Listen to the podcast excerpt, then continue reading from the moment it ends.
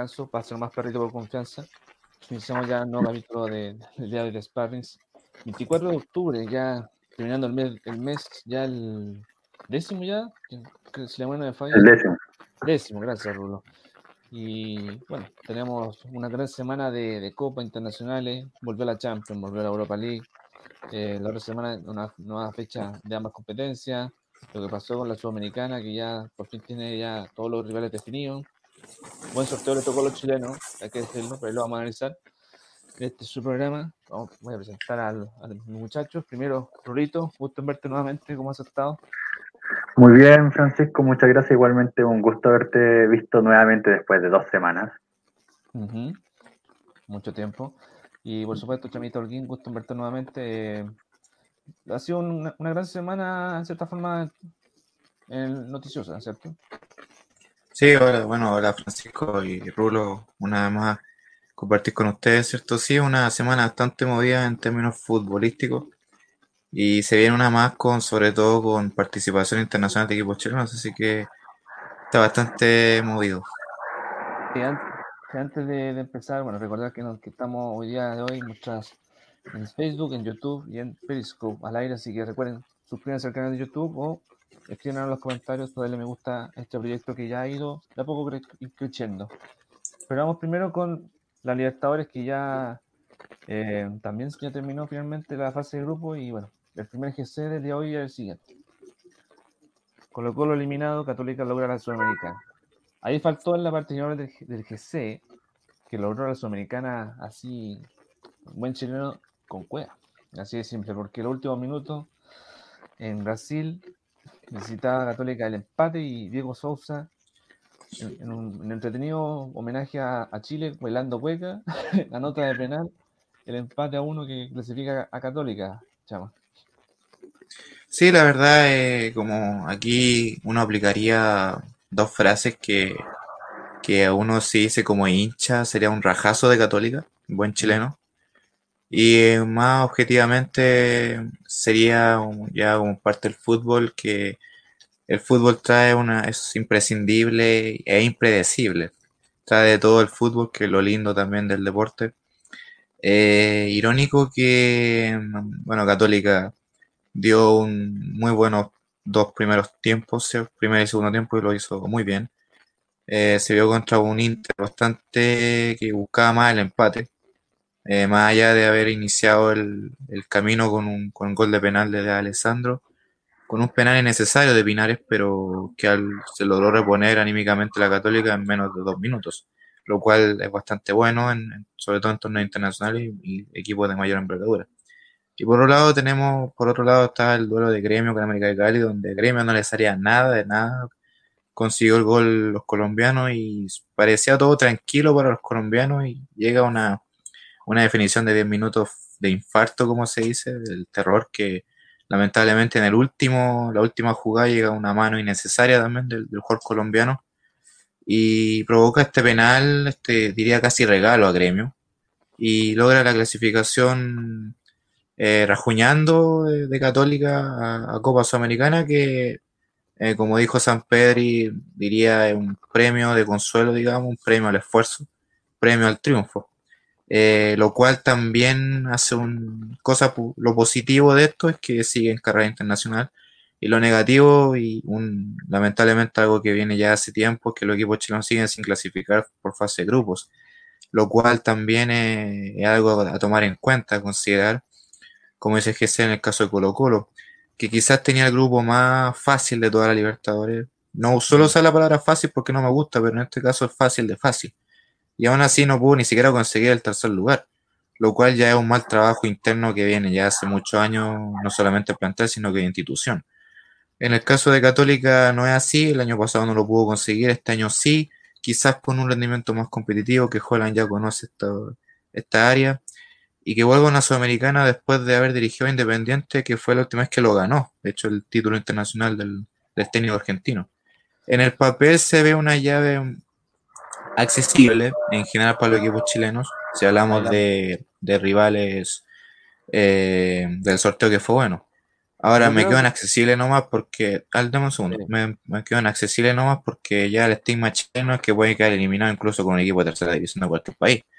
Ha llegado un momento dado en que a nivel internacional los equipos extranjeros se han fortalecido, sobre todo los ecuatorianos, Independiente del Valle es uno de ellos, Sí. y nosotros nos hemos ido quedando.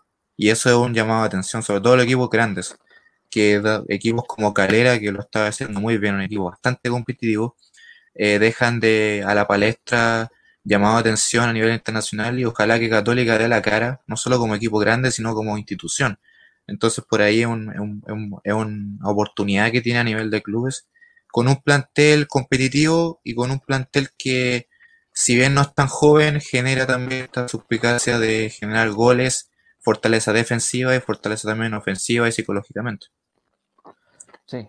Exactamente. Además, después vamos a ver las llaves de, los- de los equipos chilenos. Yo creo que lo, que lo veo complicado por nombre, por nombre. Yo creo que es Audax, porque enfrenta a uno de los grandes de Bolivia, pero eso lo vamos a desarrollar más, más adelante. Eh, Rulito, ¿alguna, alguna, a- a- añadir un comentario adicional a lo que dice el Chama?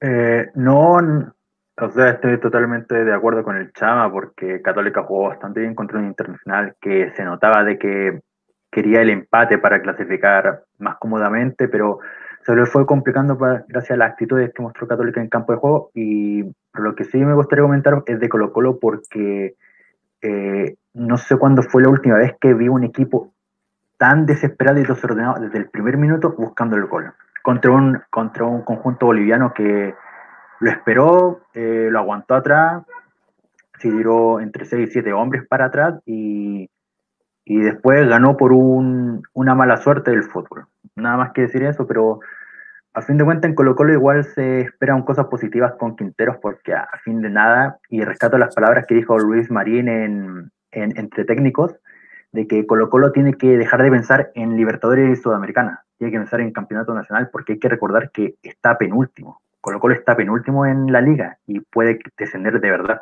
Aunque haya pasado ya una, una rueda a punto que va a terminar, Colo Colo está un pie afuera de la primera división, lo cual es muy peligroso para, para ellos por historia. Sí, eh, exactamente. Igual, a propósito del partido de Colo Colo, bueno, tratemos, vamos primero, tratemos de terminar primero lo del partido de Colo Colo y después vamos a lo de Católica, aprovechando que tengo, vamos, y si es que funcionan algunas cuñas respecto a post partido. Eh, bueno, lo de Colo Colo, tal como le decía Rulo, lamentable, más encima Wisterman, que no es por desmerecerlo, pero después de, es la pri- creo que es la primera vez que gana en, en, en Monumental o en Chile, porque las últimas veces fueron boletas en contra de ellos, ¿cierto, Chama? Sí, la verdad, el, el primer triunfo de un boliviano en el Monumental eh, por Copa Internacional. Eh, la verdad es es una, es una crisis institucional profunda y, y hay que tomarlo en cuenta, no, no es por desmerecer ni nada, pero hay que tomarlo en cuenta. Eh, esto ya va más allá de los jugadores. Aquí yo no le echo la culpa a Quintero porque llegó, hace- llegó hace poco. Eh, de hecho, él mismo lo dijo cuando jugó ante Unión Española que no tengo un plantel al 100% los 90 minutos, ¿verdad? Es un equipo viejo, un equipo cansado, un equipo de acción y no de reacción, que es lo mismo que la tónica de- del equipo de Mario Sala el año pasado. Este momento los jugadores son los mismos. Lo que sí me llamó la atención es que Quintero jugó mucho, quizá lo que no vi en Católica, es que jugó mucho a la desesperación. Y eso es cuando decide meter tres nueves, que es Blandi, Parragués, Curioso, eh, y un jugador más que no, me- no me acuerdo era, de hecho, la- él, Iván claro, Morales. el- Morales, que volvía Morales. de una lesión, o sea, Morales fue la peor opción porque no tenía continuidad, no tenía ritmo de juego. Y la verdad eh, llama mucho la atención, o sea, yo veía, yo veía ese partido y me llegaba a dar rabia como hincha, porque como hincha del fútbol, porque no es posible que ningún delantero haya hecho el gol, o sea, yo Blandi lo veo y yo creo que Blandi mejor que se vaya de Colo Colo, porque si llegó con la cantidad de plata que se gastó, porque uno de los jugadores más caros, que si ve lo trajo Mario Salas con la idea de apoyar e incluso reemplazar a Esteban Paredes, se nota que ni siquiera eso, porque Blandi lleva dos goles desde que llegó Colo Colo. O sea, de los tres refuerzos que llegaron a los tres grandes, Blandi es el peor. Y el peor no solamente en goles, sino que también en juego, porque ahí tuvo un cabezazo regalado que me recordó al cabezazo que tuvo ante la U y que lo cabezó de la misma forma. Yo ahí como, ahí, claro, ahí en- con el mismo, como decía el Rulo, del programa del CDF, recordé que ya me, ya, me llegaba a dar risa un poco de las famosas notas de Marcelo Vega, que yo las discrepo siempre, pero estuve completamente de acuerdo cuando criticó y basurió así a Blandi diciendo, no, que este juego no sirve, chao, ándate para la casa, cosas así, porque, Mm. porque en el fondo es un jugador imprescindible, o sea, para el papel con que llegó de San Lorenzo, no, no, no juega bien, pues, entonces no hace goles, no tiene pique, y lo que me, más me, me llamó la atención es que en la semana le habían preguntado y él dijo que no, no tenía ninguna autocrítica y no se sentía con la con diciendo que no ha dado el, el pecho a las balas en Colo Colo. Está equivocado, o sea, date cuenta, pues Blandi, si ni siquiera si eres capaz de hacer un gol, o sea, ya te creo Parraqués, porque a Parraqués todo el mundo, me echo de menos el Parraqués de Guachipato, lo echo bastante Sí. menos. El Wanderers, imagínate. Claro, Iván Morales no lo culpo porque Iván Morales ha sido criticado siempre, fue criticado en el Proolímpico, de hecho con suerte se hizo un gol, al igual que el Nico Guerra, que es una tónica ya del 9 chileno, selección sobre todo. Y en el caso de Blandi, no sirve para Colo Colo, o sea, yo no sé, uno dice, ah, llegó un nuevo refuerzo Falcón, ah, el mejor jugador en Uruguay, pero ¿qué pasa si no rinde acá? Si no rinde, considerando que tiene que jugar a la sombra de Barroso, del Chaco Insaurralde, y Barroso, todos sabemos que domina esa defensa. O sea, yo veo gracias a- al Brian Cortés gritar, gritar, y por mucho que sea el chiste de su grito, no lo pescan en la defensa. No lo pescan, porque no, no tiene el carácter, es un jugador más joven, considerando el carácter que tiene Barroso, que tiene el Chavo Insaurralde, con todo el respeto que merecen los jugadores. Pero en ese equipo, ese equipo tiene que ir a fin de año mínimo 7-8, Luca Tudo lo dijo, que era la misma crítica, curiosamente la misma crítica, que se le hizo a Universidad de Chile el año pasado. Y que no se fueron todos, se fueron como cinco, que hoy en día son figuras en otros equipos, debe ser muchas veces por la responsabilidad, ¿cierto? Pero que aún así la U tiene déficit porque es un plantel corto. Pero se fueron, en Colo Colo se tienen que ir. Según Paredes dijo que se retira a fin de año, no sé si va a ser así, no sé. Y como decía Rulo, Colo Colo se tiene que preocupar porque irónicamente en la semana estaba viendo el programa de pelota parada y Gastón Fabre dijo que si Colo Colo gana estas dos fechas que quedan, que es con Everton el partido pendiente y la última fecha de la, de la primera rueda, a lo mucho, a lo mucho sube un, un lugar, que sería superar a O'Higgins. Si es que O'Higgins no gana los esos dos. Porque son, Que tiene nuevo técnico, me claro, dos puntos que, que los separan. Así que hay que preocuparse. Y es que Serena tampoco gana sus partidos, que uno se volvió loco en el chupete suazo, pero que Antiquique no fue, no dio el cuero. Yo creo que le va a pelear a Católica. Católica que seguramente va a tener un equipo más o menos cansado porque tiene que jugar la semana. Después va a tener que jugar, yo creo que va a tener que jugar el domingo igual, con Serena. Y que ya además tiene un partido y medio pendiente. Sí, partido, partido pendiente con Curicó, que ahora con este con esta clasificación a la Sudamericana, yo creo que en noviembre o incluso en diciembre podrían jugarse es- esos partidos. Y también el que debe con Palestino y con la Serena, que justamente con el que cierra la primera rueda. Un dato no menor, llama lo que decía de los partidos de Colo Colo. Estar enfrente a Everton la próxima semana a las, a las 4 de la tarde y después cierra con un duelo contra un Iquique que, ojo, ha sumado, ha sumado puntos de la mano del, del Flaco Leiva. Entonces, hay que ponerle ojo a, a, a y sobre todo, bueno, César Huanca, que lo hemos, lo hemos hablado por interno en el chat, que es un hombre a considerar en los futuros microciclos, su nómina de la selección, Rulo. De hecho, Iquique de cuatro partidos ha sumado siete puntos. Desde que llegó. 7-12. O sea, Así que estamos- bastante bueno. Rulo, adelante. Bueno, no, sobre César Juanca en sí, de que varios preguntan de que podría ser nominado y todo eso, pero ahí la pregunta real es como, es un cabro que recién está empezando, siendo importante en Iquique. ¿De verdad es viable el nominarlo para la selección? En sí, darle una responsabilidad que no es suya con 20 años recién eh, cumplidos. Es como el chico Palacio de Unión. Exacto, no hay que darle tanta responsabilidad a jóvenes que recién en su primera temporada sí. Recién en la segunda es creíble. Que sean nominados también es creíble porque eh, son necesarios en sí para que se vayan adaptando a la selección, pero darle una responsabilidad como ya, tú llegáis y toma la 9 y anótame 10 goles. Como, no, pues así, las cosas así tranquilo, con calma, porque si no se terminan quemando jugadores como en su, en su tiempo fue Jason Vargas, en su tiempo mucho antes atrás fue Mauricio Pinilla, que se fue a Italia y se perdió varios, en varios clubes, en el Grosseto, Regina, Sporting de Portugal, eh, eh, Rosenthal también en su momento también, que destacó en Rangers de Glasgow, pero en otro equipo no dio lo mismo. Eh, hay que darle su tiempo a los jóvenes. en sí. Pues hay que darle tiempo a esos jóvenes. Igual, tal como les decía antes, tenemos, si Dios quiere, unas, cuñas de, la post partido. Primero vamos, a escuchar a Paredes, capitán de Colo Colo, que bueno, además de, de hacer la autocrítica de lo que ha pasado en el club, él menciona que, que este, este es su último partido de Copa Libertadores, imagínate. Entonces, es un, ser un duelo especial para él. Entonces, me parece que escuchemos al capitán de Colo. Eh, bueno, yo creo que sí, el- fue el último partido de la Libertadores. eh, nunca me imaginé que, que hoy día íbamos a quedar eliminados, pero bueno.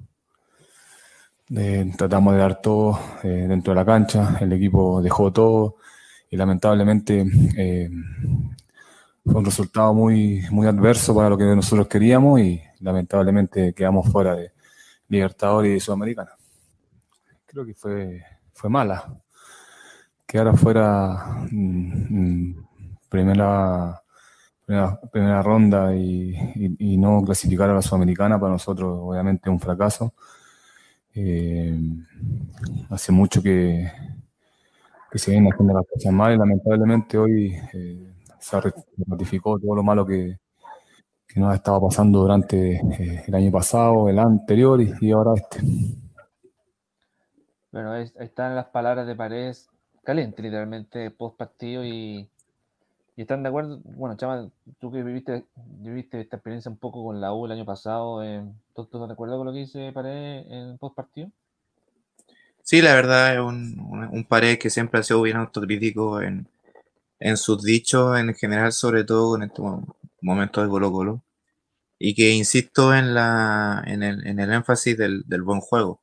Creo que Colo Colo, a diferencia de Católica, tiene un grupo más accesible, para otros fácil, y es verdad, pero que lamentablemente no reflejó en cancha. Creo que Hagamos también...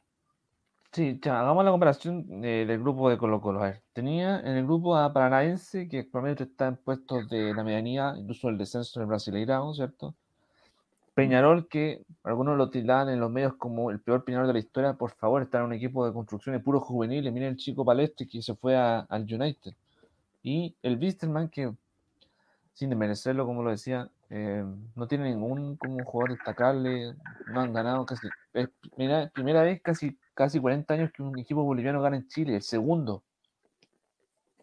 Sí. Entonces, Eh, claro, en ese grupo. tenía un grupo fácil, Colo Colo. Súper fácil. Claro, y de Claro. hecho, de hecho yo me acuerdo del partido que Colo Colo pierde en Brasil con Paranaense. Uf, Además de que consideramos que fueron los Colo Colo y se ahí batió un récord porque se convirtió en el primer equipo en la Libertadores en perder un partido con autogoles.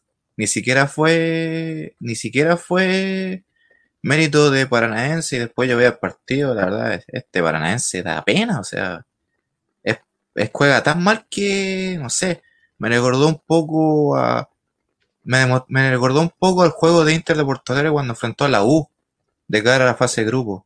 ¿en cuál? ¿En La diferencia es que Inter ya hacía goles, porque en verdad, en los dos, Ya. Porque recordemos que Inter ganó en Brasil por errores defensivos de la U, no fue mérito tampoco.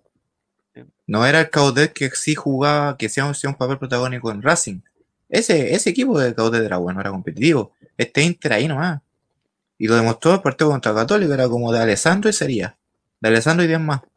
Es que, Y la verdad, no sé, yo, yo creo que si hago un énfasis de los equipos chilenos que estuvieron en esta Libertadores, donde lamentablemente Palestino y la U quedaron eliminados antes de la fase de grupo, yo creo que Palestino y la U hubieran dado mejor cara en fase de grupos que Colo Colo.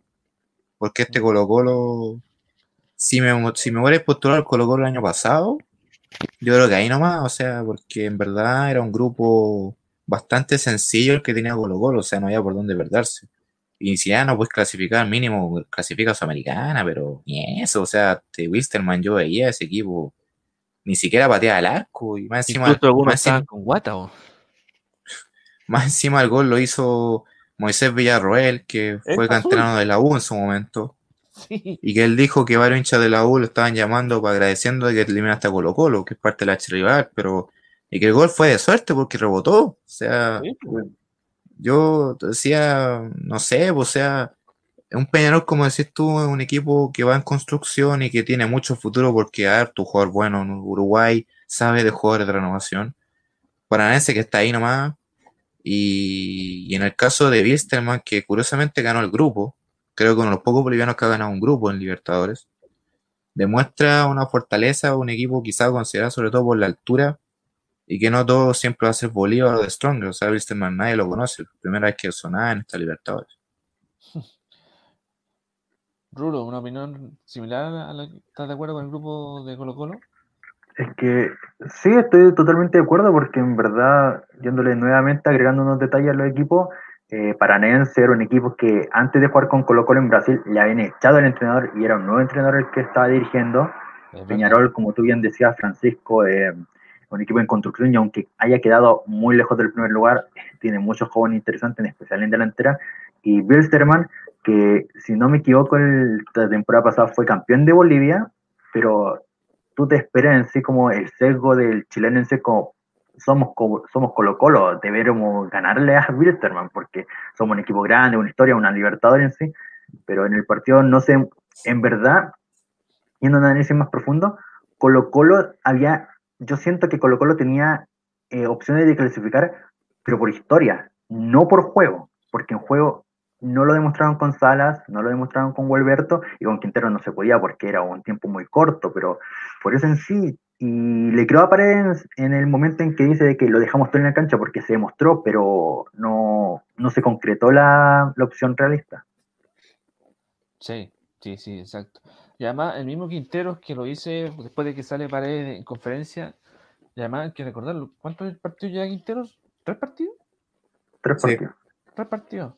No le pegamos mucho, y aparte mismo lo reconoció, tal como dice el Chama, el, el partido, la goleada que recibió ante Unión Española. Colo Colo dura un tiempo apenas, y más encima con todos los lesionados que tiene, que ahora creo que, es- que por lo menos ha recuperado algunos.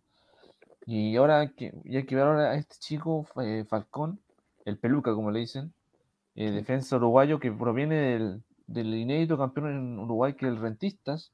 Eh, se ve un buen nombre, joven, tal como dicen, y bueno, cuando es un defensa uruguayo joven, hay algo de fe, Rulo, ¿cierto? Sí, siempre, o sea, aquí en Chile siempre que han llegado uruguayos eh, se muestra de que son jugadores aguerridos, que tienen técnica, que lo dan todo. El último caso, eh, Leo Fernández, que está ahora en Tigres triunfando de una forma muy rápida. Eh, un defensa más destacado, los hermanos Scotti, que pasaron por Colo Colo y Unión Española, y Mauricio Victorino también. Del uruguayo siempre se esperan eh, mucho y de Falcón, que en especial hay que decirlo, campeón del torneo uruguayo y que, que en la semana se decía de que, oh, se cayó el traspaso, no, aún sigue. Eh, es un defensa que promete en una, en una, en una saga que muy desgastada, como te había dicho antes, Barroso, 35 años, el Chaco, 34 años, Saldivia, que está por de los 30 años, y el único cabro joven, eh, Jason Rojas, que tiene 20 años y que recién jugó un partido en el cual fue criticado bastante. Mm. Chama, al respecto a Chico Faltón, ¿qué te parece este nombre de, bueno, ya ver campeón a un equipo que no sea Peñarol o Nacional es un milagro? Sí, la verdad es uno, uno- un equipo que, que en el papel nunca se hablan, son de estos equipos chicos, digamos, en, en sus respectivos países. Y bueno, este chico Falcón, 23 años, eh, veía algunas imágenes ahí que hace goles, pero que su misión también es evitarlos. En el aspecto defensivo, eh, claro, como dice Rulo, eh, uruguayo que llega aquí, creo que los uruguayos reflejan mejor rendimiento que, que a veces los mismos argentinos, lo cual llama la atención, pero que los uruguayos lo que caracteriza, y U, y la U lo vivió varias veces, entre 2009 y 2015 lo vivió, es el factor anímico, factor psicológico, la, la famosa arenga, que en su momento Guzmán Pereira junto al Chiche Corujo lo, lo hacían en la U. Sí. Eh, además que era con, con Lazarte en técnico uruguayo por lo demás. Y, y claro, al igual que jugadores, entrenadores, la U Marcariano o Peluso, que fue los mejores ejemplos que, que en su momento hay. Y, y claro, no deja de ser, eh, es difícil hoy hoy en día ver a hartos jugadores uruguayos, eh, lo cual llama la atención porque urugua- uruguayo que hay, por ejemplo, en la U una vez se felicitó uruguayo que llega, uruguayo que rinde. Y es verdad, rindió en banca eh, como entrenador, rindió en juego como jugador. Y no solamente por goles, sino que también por cómo caracteriza ese juego. Eh, y yo creo que en Colo Colo va a dar que hablar siempre y cuando también le dé la oportunidad y con los jugadores que hay, considerando que uno no, no demuestra mucho lo que hay. Muchas veces el jugador cambia los partidos, pero no, no significa que pueda evitar la derrota o el triunfo. Con Leonardo Fernández pasó, Leonardo Fernández tenía otra actitud, pero que lamentablemente tampoco hubo tantos partidos que ganó con la U. Sí le dio una mejor cara y un, un chico con personalidad, un chico que, que encaraba, un chico que era lo demostraba en cancha y, y era un equipo, un jugador callado, o sea, no era pura boca, como se dice, lo cual es bastante bueno, porque es lo que uno busca. Y yo creo que Falcón puede, puede dar que hablar acá en un, en un fútbol chileno que ya está armando sus favoritos para pelear el torneo. Claramente Colo Colo ya el torneo se despidió hace, hace rato ya porque está muy complicado y yo creo que Gustavo Quintero lo sabe. Y, y a, pelear, a pelear lo, lo que tenga que pelear en una situación que después de la pandemia varios equipos terminaron jugando, disminuyendo su rendimiento, así como otros lo han mejorado. En el caso de Unión Española, equipo destacado porque es un equipo joven y rápido, lo cual también llama mucho la atención y que hace un equipo que, además de que el único que la, ha ganado los tres grandes por el momento. Así que por ahí también eh, es, un, es, llam- es llamativo. Calera ni hablar, por si acaso. No, tener ni hablar. Más encima, actualmente el momentáneo líder, como ya que Católica no ha jugado sus partidos pendientes. Eh, ¿Les parece si escuchamos al profe Quintero la autocrítica primero del partido y, y después vamos a hacer eh, análisis rulos y eh, vamos a estar atentos a lo, que dice el ex DT de la Universidad Católica, actualmente DT de Colo Colo, eh, Gustavo Quintero. Compartamos el audio, muchachos. Sí, sí. Intentamos 45, 60 minutos de jugar el fútbol que, que queríamos y no tuvimos luces como para vulnerar una, una defensa muy bien organizada que se metió muy atrás y demás. O sea, tuvimos mucho la pelota, pero no tuvimos claridad para poder hacer daño. Llegamos con, con centros. Eh, no, no, no tuvimos posibilidad, entonces cambié totalmente la forma. Puse dos delanteros y tuvimos dos posibilidades de cabeza, una de las dos de Blandi, una apenas, apenas inician los delanteros, que no, no puede, no puede convertir, y después al, al final pegan el palo. No tuvimos claridad, nos faltó eh, más juego asociado, nos faltó más producción. No, o sea, no, no pudimos, tuvimos muchísimo la pelota, pero no pudimos hacerle daño al rival. Sí, todos los partidos tenemos que ganar, no, solamente este. Y no lo, no lo pudimos hacer el anterior tampoco. No pudimos mantener un, un juego como habíamos comenzado todo un tiempo. Hoy jugamos mejor que el rival, tuvimos mucho la pelota, llegamos con centro, con pases, con posibilidades, pero ninguna clara. Solo las dos posibilidades que tuvimos eh, que fueron, digamos, eh, por centros de costado y, y el rival tampoco, no tuvo ninguna posibilidad, remata de afuera y se desvía. Pero bueno, eh, era obligación nuestra, estando de local y demás, tratar de, de ganar el partido y no lo pudimos conseguir. Así que, por supuesto que la responsabilidad de, de la derrota es mía y la asumo y tenemos un trabajo muy duro, difícil y complicado para poder revertir una situación tan adversa, de haber perdido dos partidos seguidos. Y, y bueno, lo único que queda es mucho trabajo y, y tratar de levantar anímicamente y trabajar mucho para que esto no vuelva a suceder. Bien, esas son las palabras de Quintero. Como se fijan, dejé las dos como las dos mejores cuñas de las que les preguntaban al profe y, y tiene razón, pues aparte, eh, lo que, por lo menos lo que me gusta de Quintero, además de que hace muchos ticos, toda la cuestión de la se pone así, toda la- todos los detalles así, eh, es que auto- es muy autocrítico. Y eso también lo decía Chama eh, previo a escuchar la- las cuñas del profe.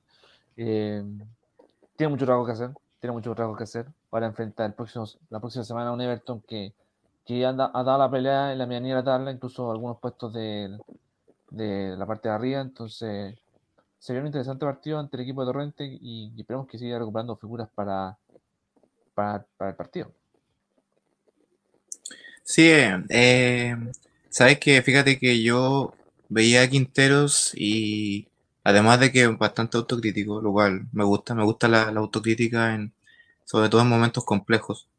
Eh, yo le, yo veía la, analicé entre gestos de cara con el tono de voz y automáticamente me recordó a Kudelka. Kudelka era así con la U, que le daba casi impotencia de cómo el equipo no era capaz de hacer un gol y decía que fue una de las razones por las que se fue, según dice.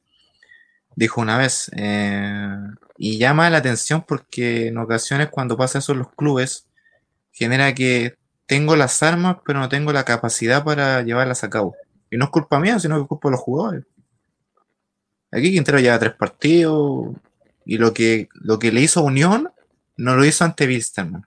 Considerando que Wilstermann es más bajo, más inferior que Unión. O sea, eso está claro. O sea, Wilstermann ni siquiera atacó.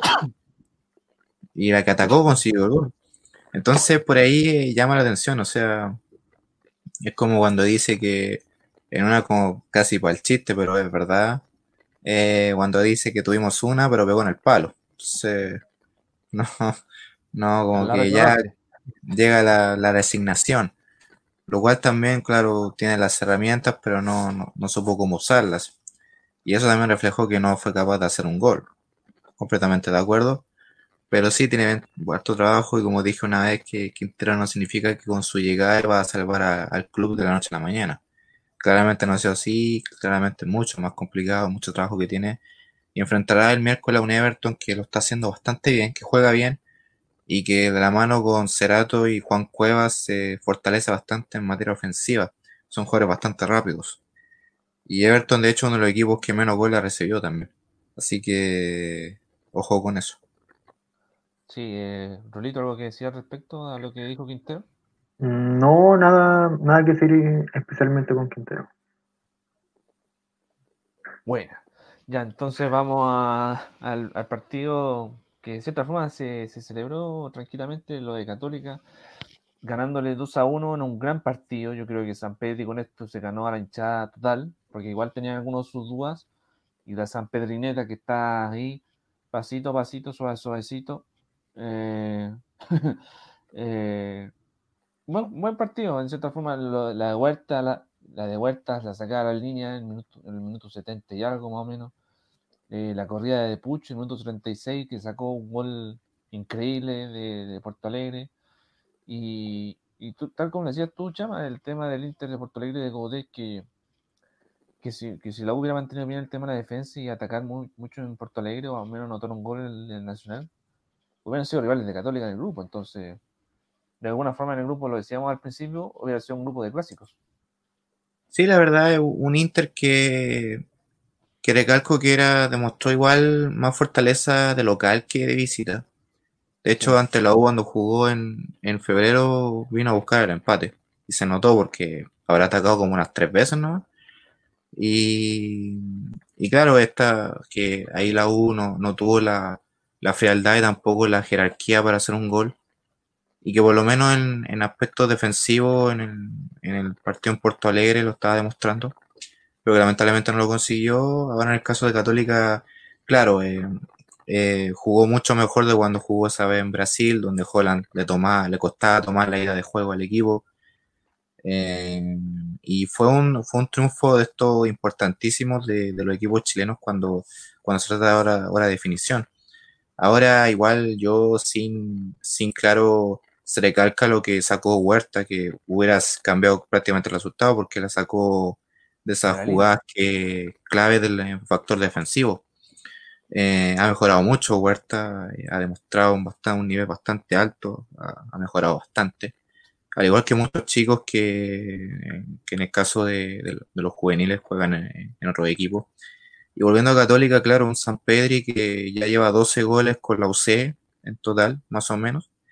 Y que en un principio le costaba, y que en un principio le costaba mucho el gol, pero que después se fue soltando y fue adquiriendo confianza y generando peligro de gol en el área, lo cual también es bastante importante. eh, un jugador como argentino como él. Ahora sí, la- el segundo gol, la chilena, que yo creo que define bastante bien en relación de, de que es la opción que tuvo. eh, otro jugador lo hubiera, hubiera quizá disparado con una volea o hubiera parado la pelota, considerando que tiene al arquero encima.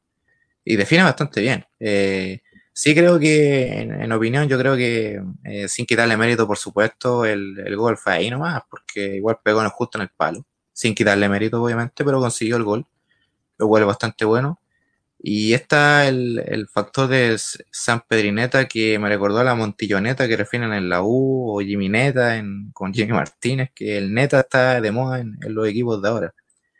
Entonces, después van a decir Andrés Vilchen Neta. Entonces, entonces yo creo que es bastante llamativo y, y bien por la Católica que, que logró un, un cupo, el premio al esfuerzo. Sí, igual antes de darte la palabra, Rulo, decir que la opción de compra que tiene actualmente Católica poder comprar a San Pedri, que a fin de año está tasada en 2 millones de dólares. Es una cifra alta para un jugador de qué edad tiene San Pedri, como 32, 33 años, más o menos por ahí. 34 creo. Sí, hay que buscar ese dato. Igual, 22 años. 32 años, ya, perfecto. Para algunos es jugador eh, como ya medio viejo, ¿cierto? Por lo menos Católica no ha sido de, de gastar tanto dinero en, en los últimos tiempos, porque siempre tema de préstamo con opción de compra, ¿cierto? Eso es lo que más o menos uno ve en la temática del Tati.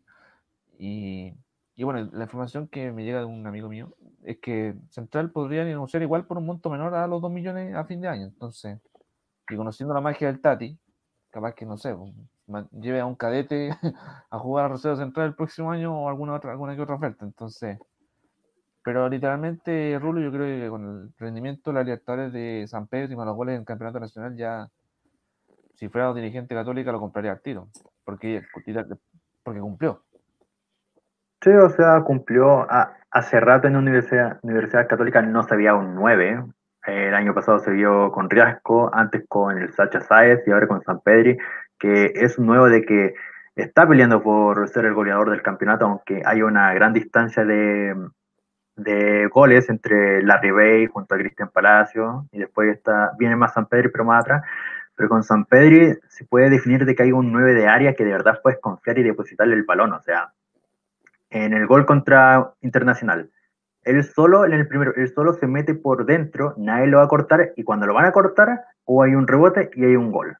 Y después en el segundo, él solo va a pelear arriba siempre eh, los balones y posteriormente gracias a la corrida de Puch y la pelea por el balón que tuvo con Víctor Cuesta, eh, logra y después San Pedri, que como dijo el Chama, eh, lo definió así, chilena, que chilena puede ser de suerte o no, pero cualquier otro jugador hubiese hecho una media tijera, volea, parado y después pegado, pero San Pedro define con una chilena y que le resulte en sí, y, en sí eh, se puede decir que con eh, San Pedro tiene un delantero de, con personalidad, de que no teme qué, qué hacer, la va a ir a pelear, la va a correr, eh, va a ir a buscar la opción y, y, a Católica le viene bastante bien porque más allá del plantel completo que tiene en líneas generales, ahora tiene un 9 de verdad, le faltaría un suplente nomás, pero general, yo si fuese Buljubasic, eh, lo compraría así.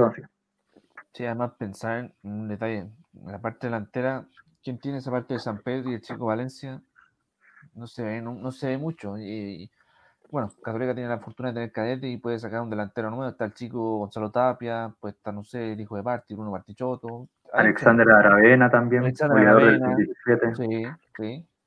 Entonces, hay nombre, hay nombre. Entonces, eh, ¿Les parece, muchachos, que escuchemos al profe Holland? Que, bueno, hay que decirlo, esto es la primera vez que le pasa y además, al igual que el anterior, aquí me basé en lo, creo que las dos preguntas importantes que hicieron en la conferencia. Primero, ¿qué le pareció el resultado? Y, y detalle no menor, que al igual que el partido con Gremio, el anterior, el que lamentablemente no, no se dio el resultado, el por qué no sacó al jugador, no hizo cambios un detalle no menor en el último partido de Juan. ¿Te parece que escuchemos esas, esas dos pegadas de la conferencia del profe? Ahí están aquí en Sparks. La verdad que no, eh, pero el fútbol es así y la verdad que tiene estas cosas que, que son increíbles. Así que creo que cuando nos dijeron que cuando terminó el partido que, que había ganado América, sentí la sensación de, de una pena enorme porque los futbolistas habían hecho dentro del campo de Juno un esfuerzo tremendo. Y habían hecho un, un, gran partido teniendo en cuenta no solo el esfuerzo que hicieron, sino también la jerarquía del rival que teníamos enfrente y la manera que tiene de jugar, agresiva, vertical, con, técnica, con fútbol y era para nosotros una tarea de un esfuerzo enorme. Entonces que quedara en la nada después de haber ganado el partido daba una tristeza profunda, pero bueno, después cuando estábamos por entrar al vestuario, que íbamos todos apesadumbrados, dicen penal para gremio, pero como no había terminado, bueno, ahí son esas cosas que no sé por qué pasan, pero pasan y cuando hizo el gol gremio ya la alegría era importante, así que la verdad que, que creo que, al final de de toda la serie creo que es merecido que hayamos llegado a, esta instancia, ¿no? Lógicamente queríamos clasificar a la Copa Libertadores, nos tocó un grupo con tres equipos muy duros y, bueno, creo que eh, en, el, final del, del balance, con el balance final, creo que está bien que hayamos pasado a la Sudamericana, ¿no?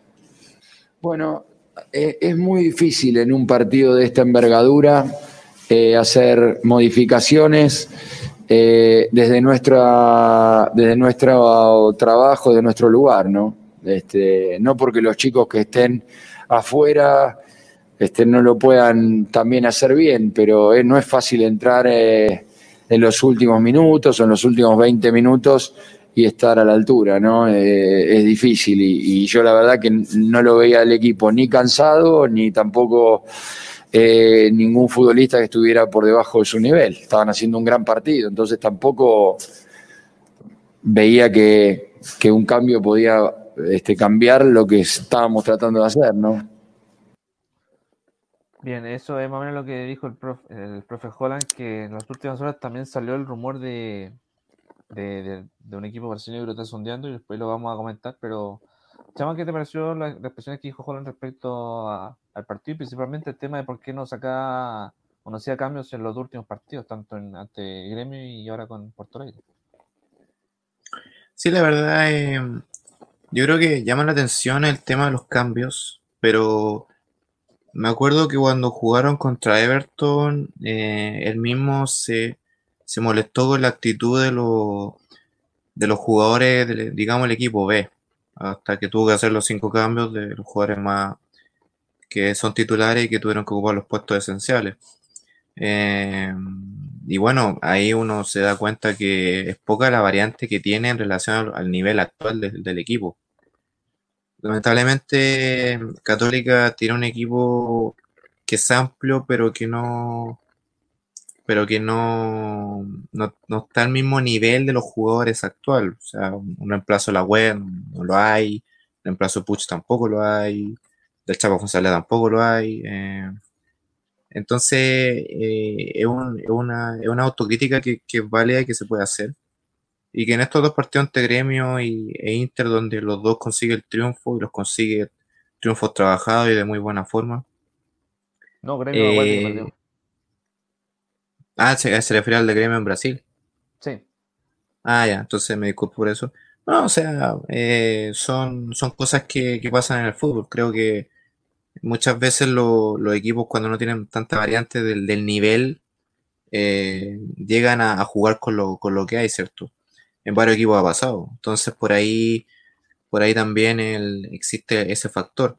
Ahora, claro, Holland sabe de eso, un técnico de su trayectoria genera esta, esta tranquilidad esta pacificidad, pacificidad en relación a, cómo afrontar los partidos. Así que yo creo que llama la atención, insisto, en, en eso de los clubes de, de- no reemplazar a los jugadores cuando ya son momentos cruciales de jugar con, lo, con, con toda la gana a la parrilla, como se dice, pero que no deja de ser en, en estos aspectos de cuando se refiere sobre todo a entorno internacional.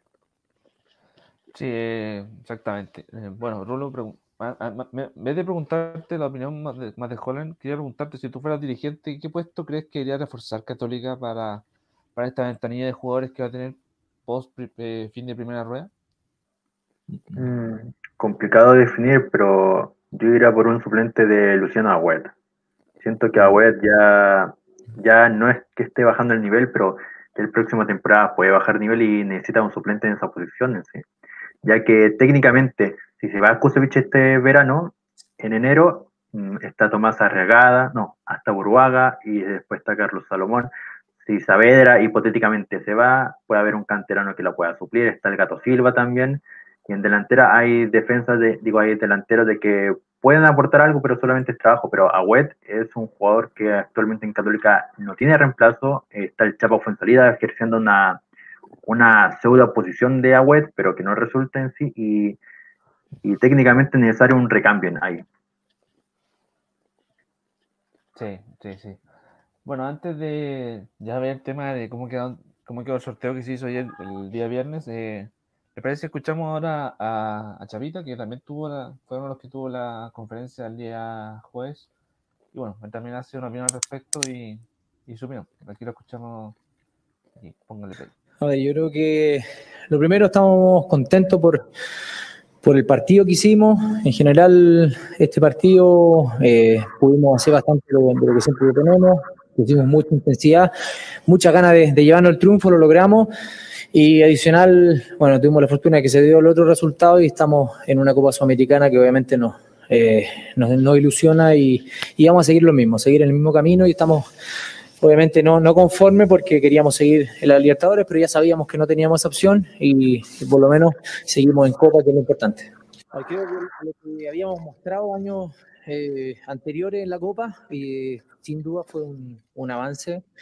Eh, más allá de, de por ahí algunos partidos específicos, yo creo que con Inter allá fue el partido más bajo, pero en general el resto hicimos partidos bastante buenos.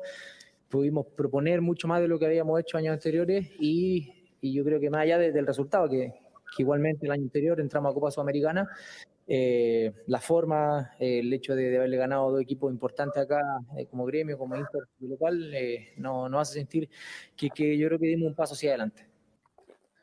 Bien, eso, eso era la opinión del Chava Fuenzalía y bueno, hoy día en un programa ya, si Dios quiere, esperemos que funcione. El primer capítulo que colocamos Cuña post partido. Espero que les haya gustado, muchachos, la selección que hice, eh, la hice hace un par de horitas y, y bueno, Chama, tu opinión respecto a, tal como dices tú, eh, Católica logró ganarle a dos rivales importantes en Brasil, sobre todo a Inter, que es el actual puntero del Brasileirao, del local, ambos del local. Y ahora, bueno, logró una ya, logró la ansiedad ya por lo menos seguir una, una carrera eh, internacional en un grupo que hay que decirlo, era, era difícil y de no ser por lo que pasó en América en, en Cali, donde le robaron un gol a Católica y Pinales se hizo el, el canchero, hubieran clasificado sin problema a octavos de final. Sí, la verdad, como, lo, como lo expresó el Chavo Fonsalía, que en mi opinión creo lo que me gusta de Fonsalía, además de su humildad, y tengo que decirlo, es un jugador que, que cumple con, con todas las facetas en, en cancha, de la posición que lo coloque, te rinde. Es un jugador multifuncional que es de los pocos que hay en, que hay en Chile, y que sean chilenos sobre todo. Eh, volviendo a la, claro, como dices tú, partió en Colombia, creo que como, como llega a ser el meme de Holland cuando se toma la cabeza diciendo el, el- la ocasión de gol que creo que se pierde Pinares solo al arco, eh, más allá del, del gol que mal anulado que, que le cobraban a Católica, eh, que hubiera cambiado el resultado, son, son partidos que, que primó. Al igual yo creo que influyó mucho ante Gremio la, la diferencia de gol. De hecho, Católica puede incluso haber ganado 5-0 acá, pero ganó 2-0. Entonces son, son partidos que cuando uno tiene que aprovecharlo, tiene que rematar. No es quedarse con, con los goles. Eso muchas veces eh, es, un- es una falencia y hay que aprovecharlo. Y como dijo Fuensalía, el partido contra Inter en Brasil fue el más bajo. Más allá de que con Gremio, si bien no ganó, eh, Gremio aprovechó lo- los espacios de- en defensa de Católica y aprovechó los dos Sí. goles. Entonces por ahí yo creo que, que claro, el, el partido con, Co- con Cali en Colombia repercutió harto. Católica pudo haber llegado incluso a octavos de final si es que ganaba en, en Colombia, ya el resultado ante Gremio era un, un palmarés más. Pero sin duda, eh, y ojalá que se, se aprendan de los errores, se, se aprende de esto, el mérito el haber clasificado a la Sudamericana y que les sirva también de, como uno dice mucho siempre, a- al aprendizaje, a la experiencia de cuando sobre todo se tiene que enfrentar clubes de, esta magnitud en, en área internacional. Sí, eh, antes de darte la palabra, Rulo, había una info que tenía pendiente que era el tema de Holland. Lo que pasa, a ver, eh, hay un equipo en Brasil que está interesado en el, en el técnico argentino y es el Palmeiras de Brasil. ¿Qué pasa? Holland es la opción B. La primera opción es el gringo, Gabriel eh, Heinze.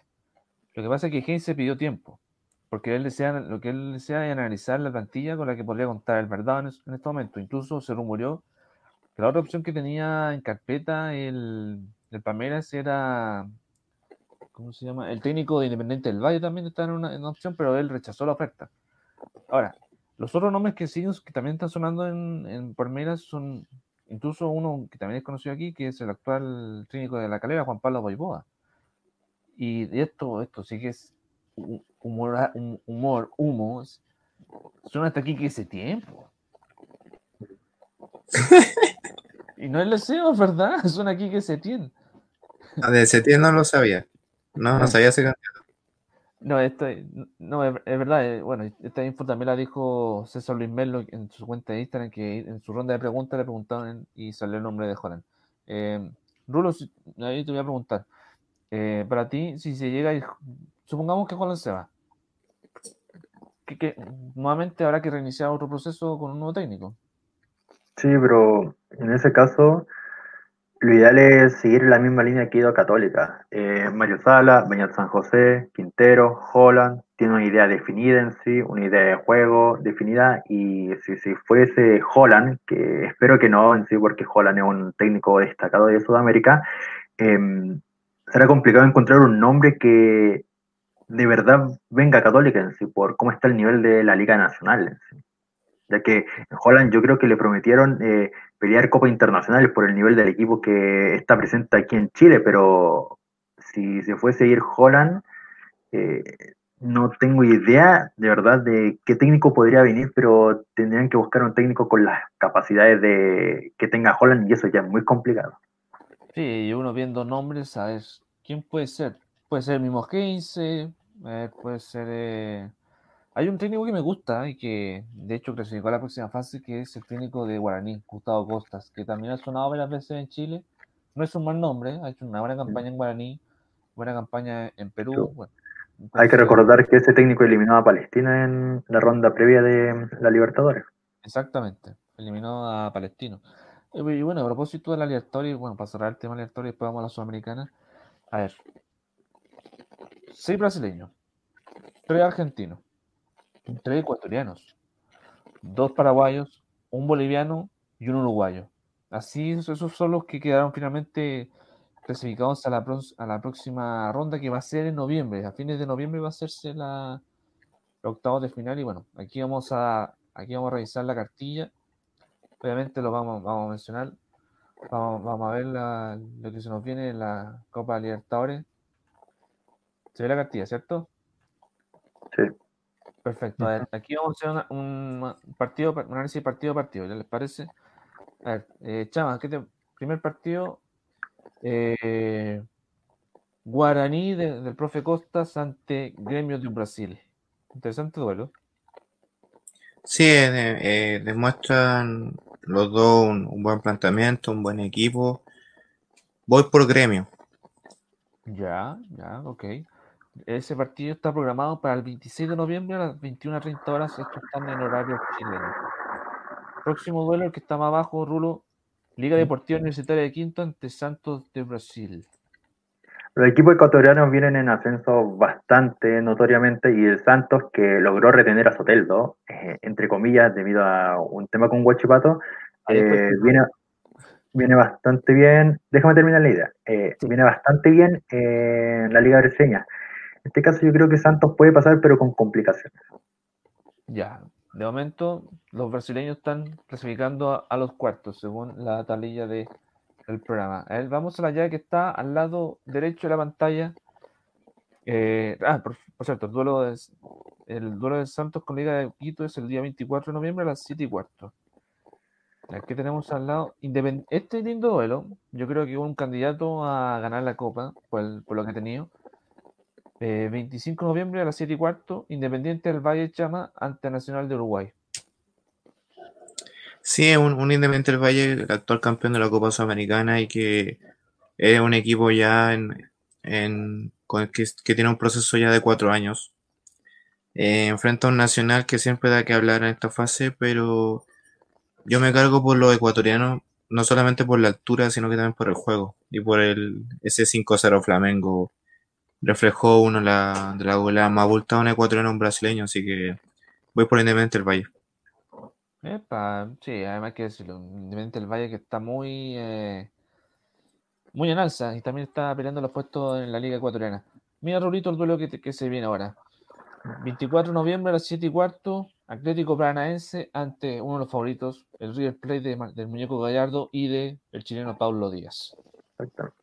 Bueno, Paranaense, que como bien dijimos antes, eh, viene bien- algo complicado institucionalmente y, y deportivamente, mejor dicho, por los cambios de técnicos que ha tenido y cómo va en la liga, mientras que River Plate, eh, claro, favorito, obviamente, por la última década que ha tenido de máximo éxi- éxito, desde que descendió a Segunda División de Argentina.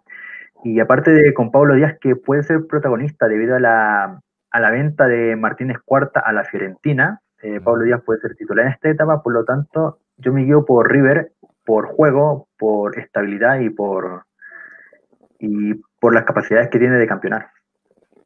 Sí, eh, además, además la próxima semana recordemos que regresa la liga, el fútbol argentino y vamos a detallar los partidos correspondientes. A ver, ¿cuál es el próximo? ¡Upale, chama! Te tocó, yo creo, el partidazo del octavo de final, día 24 de noviembre a las 21.30 horas. El Racing de Avellaneda de los chilenos Marcelo Díaz, Gabriel Arias y Eugenio Mena enfrentando al actual campeón, el Flamengo de el Guaso Isla. Gran duelo. Sí, yo diría la, la llave más complicada y la llave más entretenida de, de los octavos de final de la Libertadores. Eh, dos equipos que juegan bien, el actual campeón Flamengo, que si bien ha tenido un, un rendimiento más o menos dispar en relación a la última Libertadores, eh, sigue en, carrera, eh, y un Racing que siempre ha dado que hablar y dirigido por Sebastián Becachese y que también ha reflejado un- un- una idea de juego, que es la que luego encaminó con Defensa y Justicia a pelear un campeonato argentino. Así que yo por los chilenos y por el apoyo, aquí prácticamente lo- cualquiera de los dos que clasifique estaría bien, por el hecho de que también juega un chileno, pero yo voy por Racing. Auto, te va por el campeón actual, Flamengo. No, no, yo voy por Racing. Ah, vas por Racing, perdón. Ah, interesante esa, ese juego. Ahí, ahí los comentarios pueden decir cuál es su candidato a ganar la Copa Libertadores. Yo creo que Flamengo debe ser, por lo que se ha mostrado, y, y el rendimiento del Guaso Isla, que de, de momento ha estado muy, muy parejo en el, Palme- en el Flamengo, en el equipo de, de, de Dominic Torrent. El próximo duelo que se ve ahí a la derecha, Rulito, un duelo yo creo que en buen chileno no le importa a nadie, hay que decirlo, pero hay que tener ojo igual, siempre hay que tener mesura. 25 de noviembre a las 21.30 horas, en Libertad de Paraguay, bueno, son paraguayos, hay que mantenerlo el respeto, ante el Jorge Wisterman. Tristemente, este duelo, aunque entre comillas no le importa a nadie, es el duelo de los dos únicos equipos que tienen participación tanto de Paraguay y Bolivia. Wilstermann, por lo demostrado en Colo Colo, eh, deja dudas, deja dudas, y Libertad, que por historia se conoce que es un grande paraguayo y que ha llegado a instancias finales con, en la Libertadores, eh, podría dar la sorpresa en sí. Aquí yo me voy por Libertad, pero por lo demostrado por Wilstermann ante Colo Colo, así que no me dejó una imagen de ser un equipo que podría avanzar más allá en la Copa Libertadores. Perfecto. Interesante, interesante su juego. A ver, este duelo, bueno, este duelo le importa mucho a nuestro amigo compañero Josué de Argentina, que le mando un saludo, que ya pronto se nos va a unir, está al tanto. Lindo duelo, Chama, eh, no hay que negarlo. Día, a ver, ¿dónde está? la- Aquí está. 2 de diciembre a las 21.30 horas en la bombonera. Boca Juniors ante Inter de Porto Alegre. Otro, yo creo, de los partidazos de octavo de final de la Copa. Sí, en verdad, eh, yo le bajo un poco el perfil al, al juego de, de Inter de Porto Alegre, pero Caudet ya enfrentó a Boca en su momento varias veces, así que lo, sabe más o menos cómo es su juego. Pero Boca por plantel, y lo dije en su momento, por plantel, por velocidad y por jerarquía de juego, eh, que siempre está en esta instancia, eh, creo que es más que Inter, así que Boca yo creo que clasifica, no de- debería clasificar sin problema a la final. Sí, recordemos que eso va a ser el día 2, 2 de diciembre. Eh, me preguntaban, cuando juega Gremio con Guaraní, juega el 3 de diciembre, es el último duelo de lo- los duelos de ella de, de octavos de, de final, 21 a 30 horas. Y el último duelo que se ve en la cartilla, eh, Rurito, yo creo que es, queda, claro quién podría ser el ganador, pero puede dar sorpresa. Palmeiras ante el fin de Ecuador, 2 de diciembre a las 7 y cuarto de la tarde. Bueno, tenemos un Palmeiras algo complicado en la tabla del de, Brasileirao en la posición número 9, muy lejos de los primeros puestos. Tras tanto que Delfín, un equipo bastante interesante Ecuador, de que es primera vez que clasifica a octavos de final, como también esta es su segunda vez participando en una Copa Libertadores en sí, aunque en la tabla algo bajo. Eh, en este caso, me la jugaría por Delfín porque siento que es un equipo bastante interesante, es un equipo ecuatoriano que tiene materia prima y que podría dar la sorpresa, podría ser el equipo revelación de esta copa. Upa, se la juega por el Delfín, interesante, interesante, eso me gusta. Y aquí voy a hacer una aclaración y una disculpa porque me equivoqué. Si opta, eh, duelos ida y vuelta, y los duelos días se juegan entre el 24 y el 26 de noviembre, y después entre el 1 y el 4 de diciembre y el 3 de diciembre se juegan los duelos de vuelta. Hay una pequeña corrección, pero ahí. Eso quería decir al respecto. De todos estos son horarios de partido chileno. Y, y, bueno, si uno puede ver el calendario ya primero, podemos darnos cuenta que si queremos ver un Boca River nuevamente, va a ser en el Maracaná en la final. Nada más. Ni en octavo, ni en cuarto. Eso, eso es más o menos a, a la Copa Libertadores que se ve entretenida, hay lindos duelos y esperemos que haya alguna sorpresa, porque es un entretenido de copas como estas en la Libertadores, chama.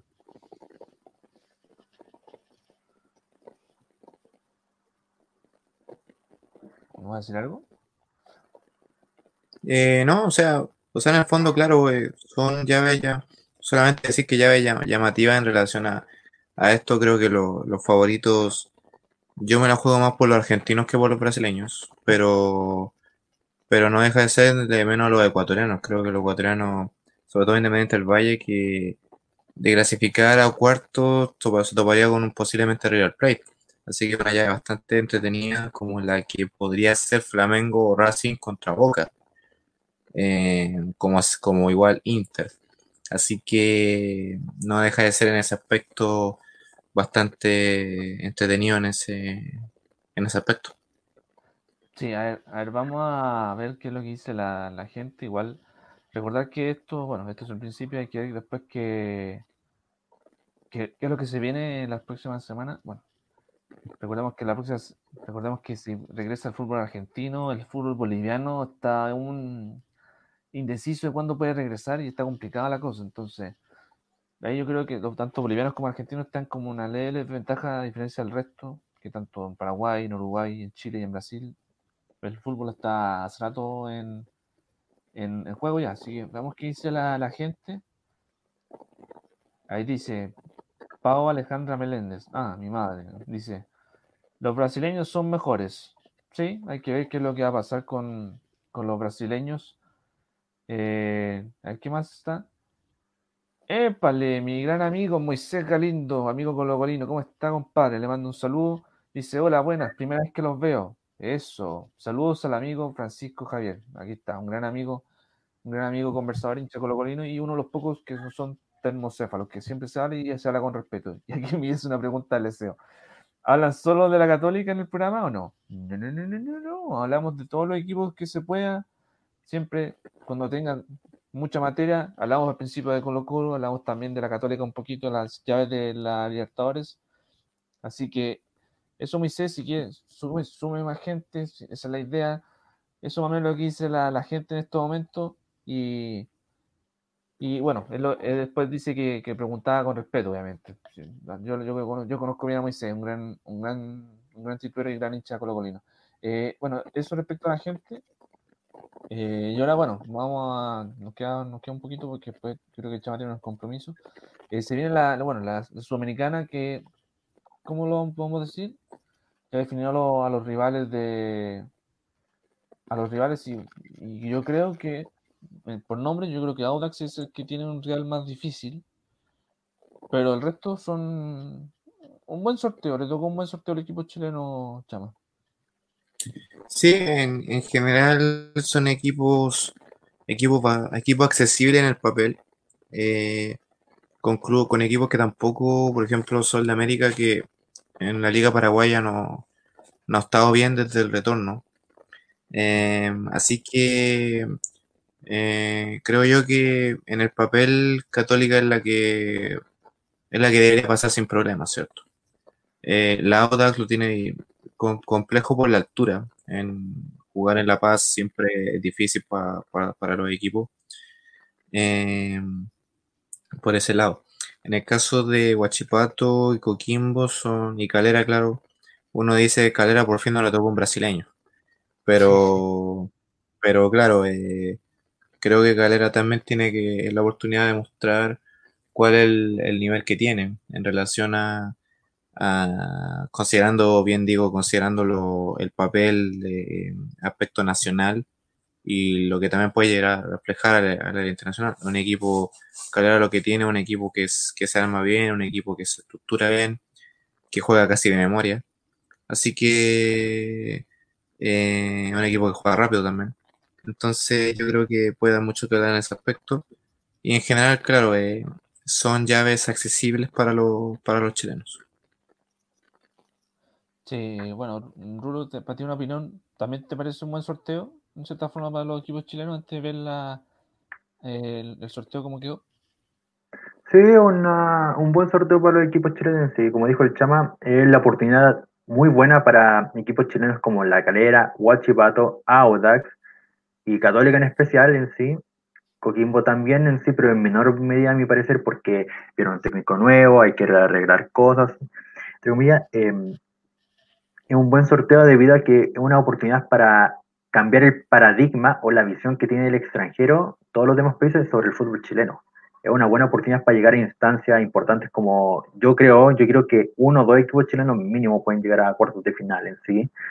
Y aparte de que son equipos que practican buen fútbol, Audax Italiano con la idea de Meneghini, Huachipato con una muy buena defensa que presenta, Coquimbo que recién viene empezando pero se demostró algo, ha demostrado algo en el campeonato nacional, La Calera que no por algo eh, estos dos campeonatos ha estado arriba peleando por el título y en esta ocasión va líder a espera de lo que haga Católica contra Curicó Unido y la Católica en sí, finalmente, de que el mejor equipo del fútbol chileno por juego, por jerarquía, por todo lo que representa en sí, y una oportunidad increíble para que eh, den el paso siguiente y volver a posicionar el fútbol chileno de una zona baja a una zona estable en donde seamos un fútbol rentable nuevamente.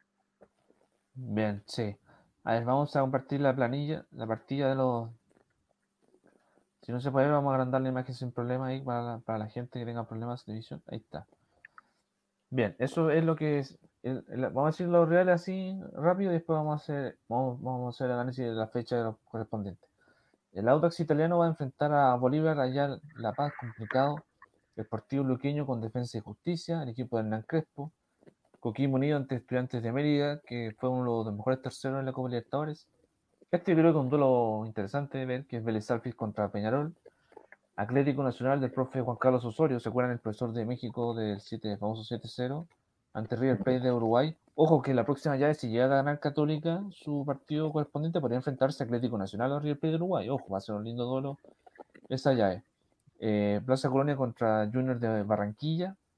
El Megal enfrenta al Bahía y el Fénix, que ganó este, este fin de semana en el fútbol uruguayo, va a enfrentar a Huachipato. Saludos a gran hincha acérrimo Don Flores.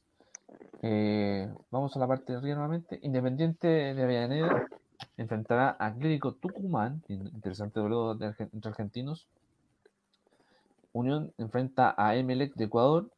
Unión La Calera, tal como le decíamos al principio, esta a ser un bra- brasileño, va a ser un, un colombiano de Puerto Tolima. El Sol de América de Paraguay va a ser el rival de la Católica. Millonarios ante Deportivo Cali, para que, sean, pa- para que ustedes se hagan, hay un conocido ahí, el profe Alfredo Arias, está invicto, no ha perdido de momento en Colombia, lo he seguido y les puedo decir eso al respecto. El Sport Huancayo ante Liverpool, Vasco de Gama ante Caracas, y yo creo que aquí está otro de los grandes partidos de la Sudamericana, Lanús Sao Paulo. ¿Qué, qué les parece? Bastante entretenido en algunos casos, creo yo que hay un favoritismo calcado en, en unos, en unos aspectos, pero la Sudamericana lo bueno que tiene, al igual creo yo que la Europa League, es que nunca sabe lo que puede pasar. Entonces aquí yo creo que eh, hay que tomar en cuenta. Por eso digo que los chilenos es accesible, pero no- eso no significa que hay que mirar en menos rival. No, no hay que ver nunca menos. Y de hecho, hace unos minutos salió ya los árbitros oficiales de los partidos del equipo chileno, se los voy a decir. Eh, eh, el, paraguayo Arnaldo Samaniego será el árbitro del Fénix Huachipato. Fernando Chiñique de Unión La con Deportes Tolima, argentino. También argentino Fernando Espinosa para Audax Italiano con el Bolívar. Y para el duelo de Católica va a ser también argentino Nicolás Lamonina. Esos son los árbitros designados para los duelos chilenos. Eh, eh, Rulo, para ti, ¿algún duelo destacar aparte de los chilenos? Eh, bueno, está, por ejemplo, el de que tú mencionaste, el de Vasco da Gama contra contra ah, contra Caracas, que es un duelo interesante. También en sí, quiero mencionar de cuántos chilenos hay acá en la Sudamericana. Tenemos a Independiente del Valle, que se podría enfrentar a Huachipato, si es que pasa, digo, a Independiente de Argentina, si es que Sí. pasa a Huachipato, se enfrenta a ellos, donde está Pedro Pablo Hernández, también al Vélez Sarfield, que se enfrenta a Peñarol, es donde está Palo Galdames, y por último está, bueno, estaba antes en Sport Huancayo Carlos Ross, que es el nuevo fichaje de Coreloa, y Eso. Los dos últimos son Vasco en Vasco da Gama, que está Leonardo Gil, eh, argentino-chileno, que presenta la doble nacionalidad, en la cual eh, llega cedido desde el Al Ittihad a Vasco da Gama y por último, si no mal me equivoco, mm, no recuerdo actualmente quién era, pero en general, más que los equipos chilenos, hay otros contendientes, jugadores chilenos, de que pueden llegar incluso a una hipotética final de la Copa Sudamericana, lo cual es bastante importante en sí a nivel personal para ellos, pero también a nivel de, del país por la cantidad de jugadores que pueden producir. Mira, yo creo que viendo, viendo, la, viendo, los duelos, podría haber cruces chilenos recién en cuartos de final. Aquí, por ejemplo, aquí podemos ver que, que supongamos, Audax y Huachipato lleguen hasta, hasta esta instancia que estoy señalando, el ganador A y el ganador H podrían enfrentarse ahí recién en cuartos de, en cuartos de final. A ver, eh, ¿qué otros duelos se puede destacar? En caso de Católica, como decía, podría enfrentarse a Atlético Nacional, que ojo, de la mano del profesor igual está peleando el campeonato colombiano. Eh, y podría enfrentarse a, en cuartos a Sao Paulo o a Lanús. Y Sao Paulo, recordemos que ha sido un cuco para Católica en los últimos partidos. Menos mal que ahora está retirado Rogelio Cini. Chama. Sí, en verdad eh, es un, un llamativo. Bueno, Roger Ceni fue un, un arquero bastante destacado, sobre todo por sus goles. Y, y claro, eh, creo yo que Católica se le pondría más complicado con, con un eventual duelo con Atlético Nacional. Eh, pero, pero claro, eh, como dice Rulo, también llama la atención de que los equipos chilenos se lleguen lo más lejos posible. Así que eh, en general, toda la suerte para ellos, sobre todo porque es una oportunidad para demostrar el, el- el nivel que, que tienen y el potencial de- del plantel. Sí, eh, aquí una corrección, me equivoqué. No enfrentaría a Sao Paulo, pero podría enfrentar a Vélez o a Peñarol. Y sobre todo Peñarol, que tenemos ropa tendida por lo que pasó el, el 2011 con, con el Halcón Garcés. Con Pablo Garcés, que tuvo, tuvo un problema y que justo está, se acuerdan que estaba con el tema de su renovación de contrato y toda esa cuestión, lo mandó a la punta del cerro, lamentablemente. No es mal arquero, no es mal arquero Pablo Garcés. Pero yo, yo, lo, yo siempre lo he defendido, aunque ustedes no lo crean. Eh, en el caso, en el caso de los duelos, de los otros duelos, las otras llaves, perdón. Bueno, Cal- Calera podría enfrentarse en cuartos al Junior de Barranquilla. mm, Uno, mirándolo de cierta forma, no, no es un cuco comparado con los que les toca a Huachipato o, o a la Católica. Eh, creo yo que, creo yo que Calera, bueno, caso Tolima, colombiano por colombiano. Eh, ojo que Tolima no, no juega, no juega nada más tampoco.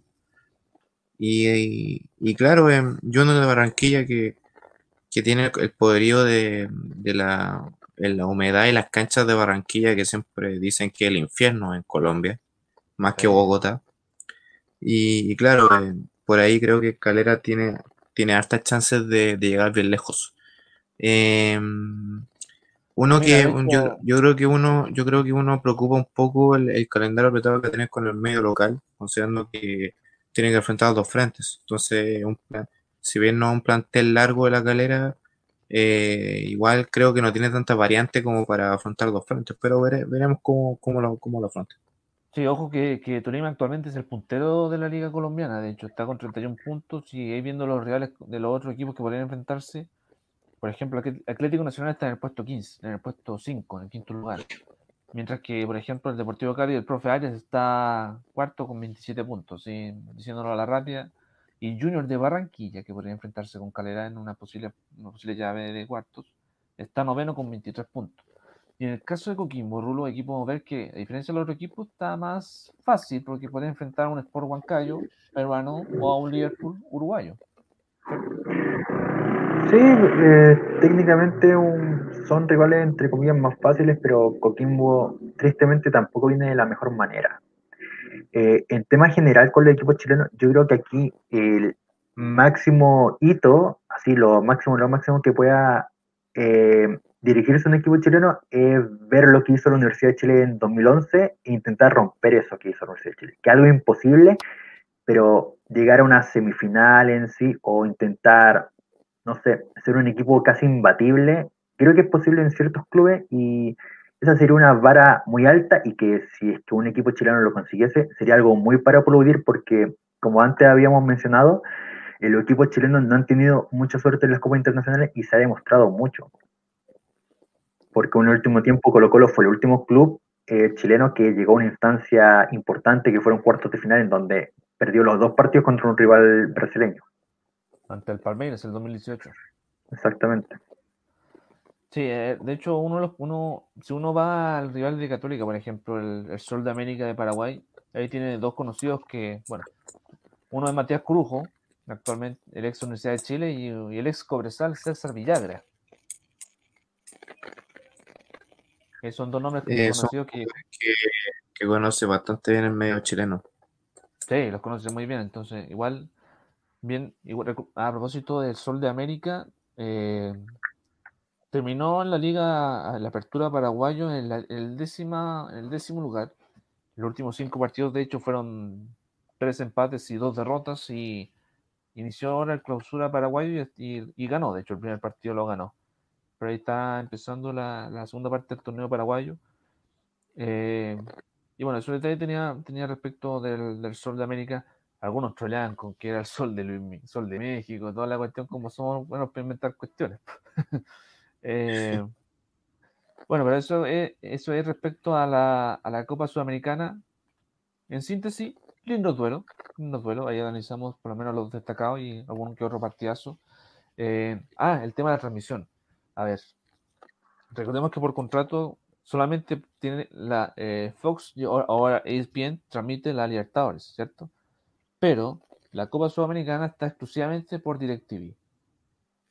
Solamente DirecTV se va a transmitir la Copa Sudamericana, a no ser que en una vez el CDF, como lo hizo años atrás, ¿se acuerdan? Hizo un, como convenio con, con DirecTV y transmitir los partidos de los equipos chilenos. Ojalá se pueda lograr eso, pero yo creo que se ve difícil. De hecho, la próxima, esta semana empieza ya la, la Copa Sudamericana al tiro. Así simple. Sí, además considerando que, insisto, igual en eso del calendario. eh, de hecho, em, tienen que jugar la semana y después fin de semana. Entonces, entonces por ahí igual es bastante llamativo. eh, Es un calendario bastante apretado porque en estas dos semanas juegan la ida y de vuelta. Entonces hay que, hay que considerar. Sí, hay que, hay que considerarlo. Y bueno, a propósito de calendarización, hace unas horas, de hecho, dio a conocer la NFP la programación de la fecha 17, que es la última de la primera rueda, se las voy a mencionar a la rápida, que va a partir el día jueves, el próximo jueves 29, a propósito que lo decías tú, Chema, el tema de la canalización. Eh, Cobresal enfrentando a Santiago Wanderers, que ganó a Antofagasta en la fecha pasada.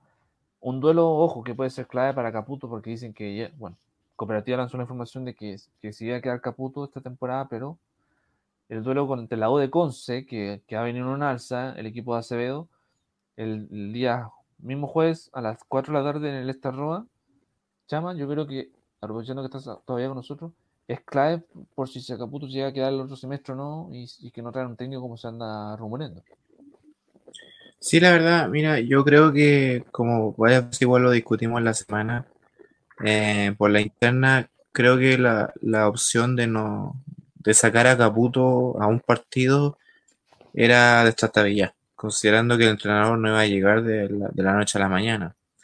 Eh, ahora sacarlo por la para la segunda rueda, se dice que independiente del resultado, Caputo sí, sería igual, de todas formas.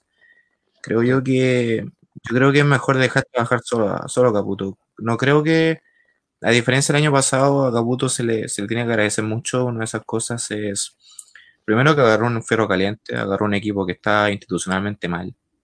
Y que si bien el torneo se suspendió antes por el estallido social, eh, lo salvó. Aunque muchos di- dirían que fue por secretaría, lo que queráis, pero se salvó. Eh, futbolísticamente está acá y se mantiene en el quinto lugar eh, donde yo diría que no lo ha hecho mal. Si bien se le agradece que se considera que estuvo 10 fechas sin perder, hasta el duelo que pierde con Unión, quizás siendo uno de los partidos más bajos en el segundo tiempo, porque el primer tiempo fue a la par. Eso yo soy igual enemigo de las estadísticas cuando, la, cuando señalan que la, que la U no la ha ganado los equipos de arriba. Y a los de abajo Solo- le gana de una forma más simple. Solo a Calera no me Eh, ganó. Claro, pero ahí una, ahí yo, yo, yo tengo mis reparos porque de hecho cuando mencionaron la, estadi- la estadística la interna, y tú te acuerdas, Francisco, que lo mencionamos, eh, se consideraba Huachipato, Calera, Antofagasta, Católica de la Unión.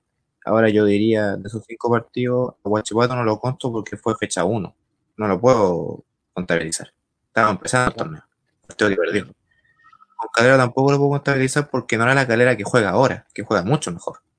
Fue la fecha 4 y la U ganó. Quizás mentiroso el resultado, pero ganó eh, considerando el golazo de Pablo Aránguiz que agarró de pique antes de mitad de cancha. Ante Unión tampoco considero que como se hizo mucho que fue goleada, porque si bien el resultado fueron de dos goles de diferencia, fue un partido peleado hasta el primer tiempo. Y creo que el gol de Pablo Aránguiz, la ausencia de Pablo Aránguiz influyó mucho. Influye mucho hasta el día de hoy, de hecho. Independiente de que Pablo Aránguiz no era del nivel de ahora. Con Católica te lo decir, fue uno de los peores partidos que jugó la U, de hecho la U no hizo nada. Salvo de Paul, que atajó de todo. Sí. Eh, además de que Católica ganó con dos penales por, a su haber más el rendimiento de San Pedro. Eh, sin quitarle mérito, obviamente.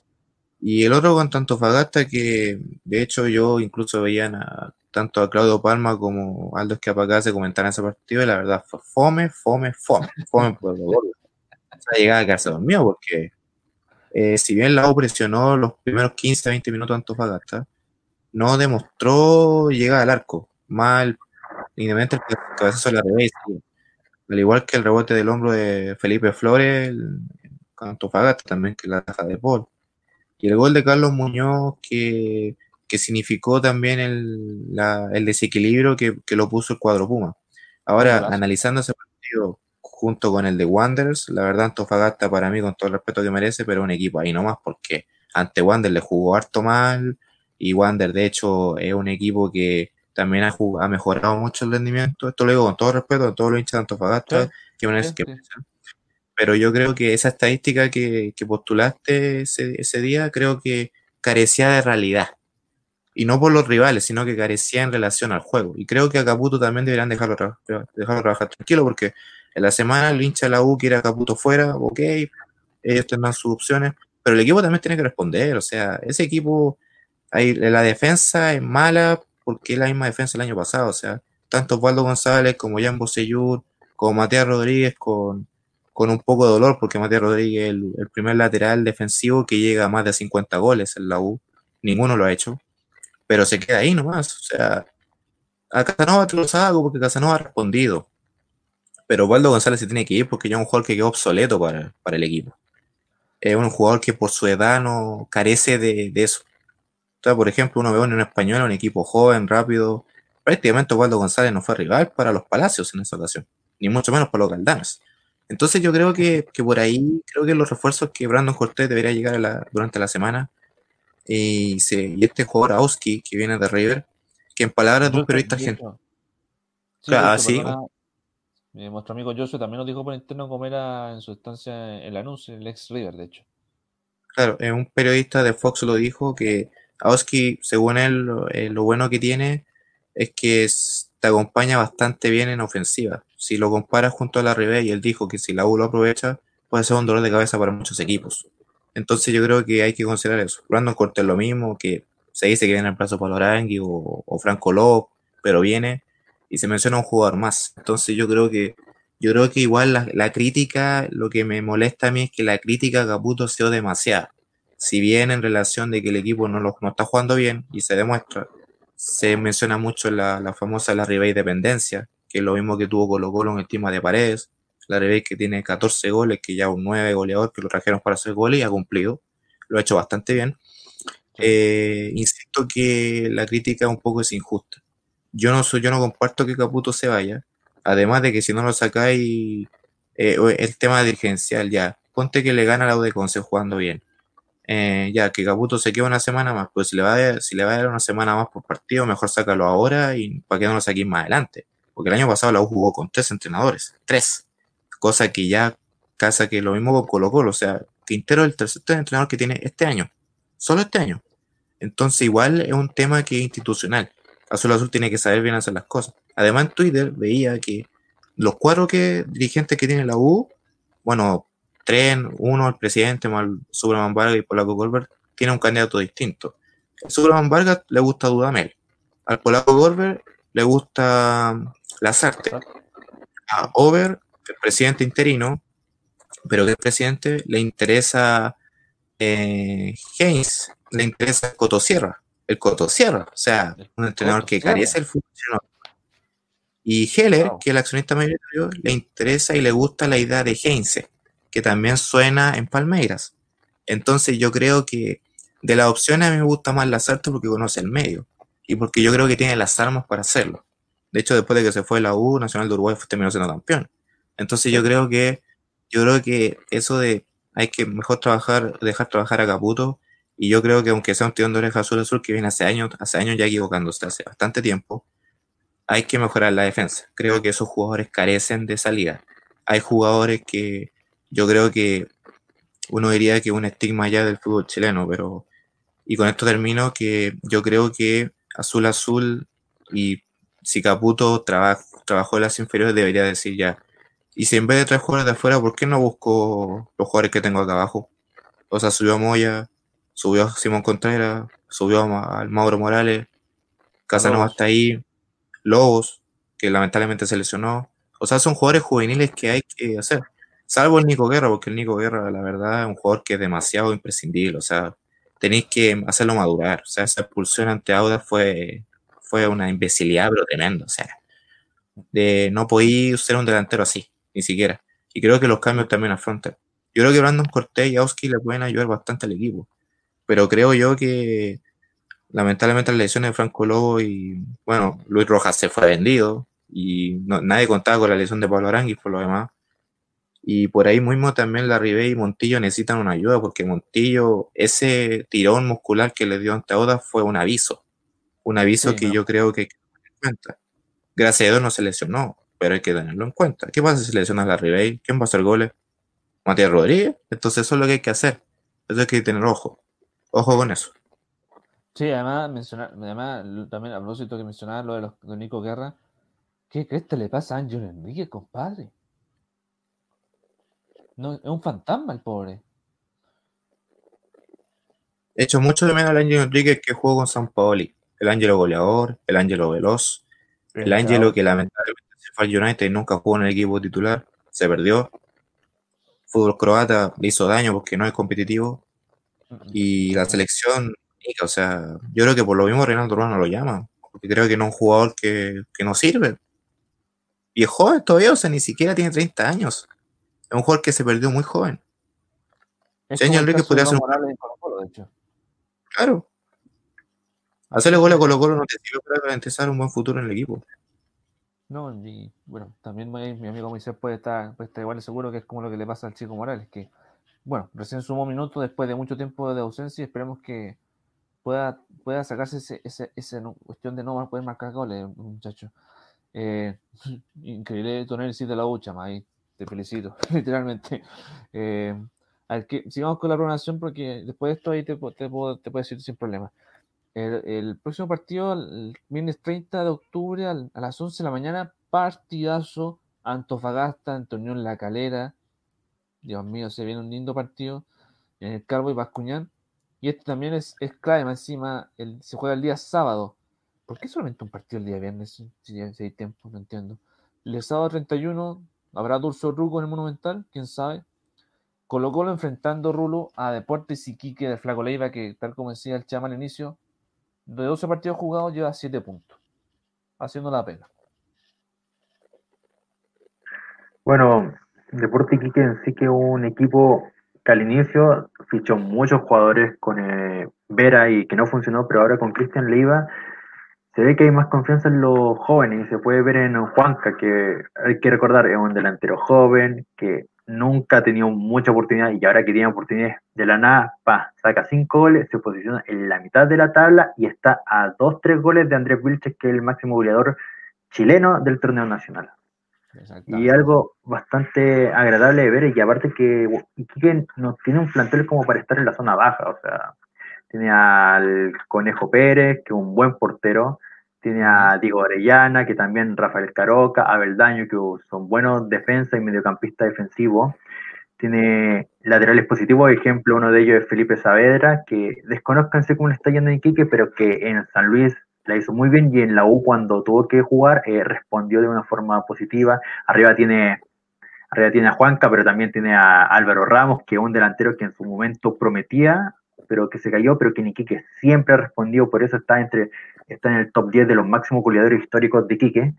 y generalmente Iquique se le juega bien a este Colo Colo en sí, porque Colo Colo, como dijo Quintero, eh, solo juega un tiempo, eh, de a poco puede ir saliendo del, del mal momento que tiene y continuar el buen momento que ha tenido gracias a cierta individualidad y también a la gestión de Cristian Leiva. Exactamente, el Flaco Leiva. A ver, ¿qué, más sigue la programación? A ver, el mismo sábado a las 13.30 horas en Guachipato de Gustavo Florentino enfrenta a los Higgins de Dalcho Giovanoli que asumió hace, unos días ya el segundo partido y que tiene un refuerzo, Marcelo Larrondo. ¿Se acuerdan de Marcelo Larrondo? El ex La Calera, el chileno que, fue nacionalizado y después quedó muy quebrado el pobre muchacho. El nuevo refuerzo de O'Higgins de Rancagua. Ojalá le vaya bien y si tiene, y si tiene opciones, más opciones hay para la selección, ¿por cierto, Chama? Sí, o sea, un, jugador que, que llegó con un palmarés bastante importante que de Argentina, pero no lo puedo demostrar mucho.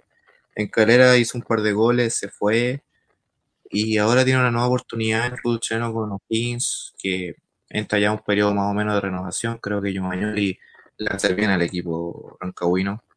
Lo peleó ante Curicó, así que es considerable.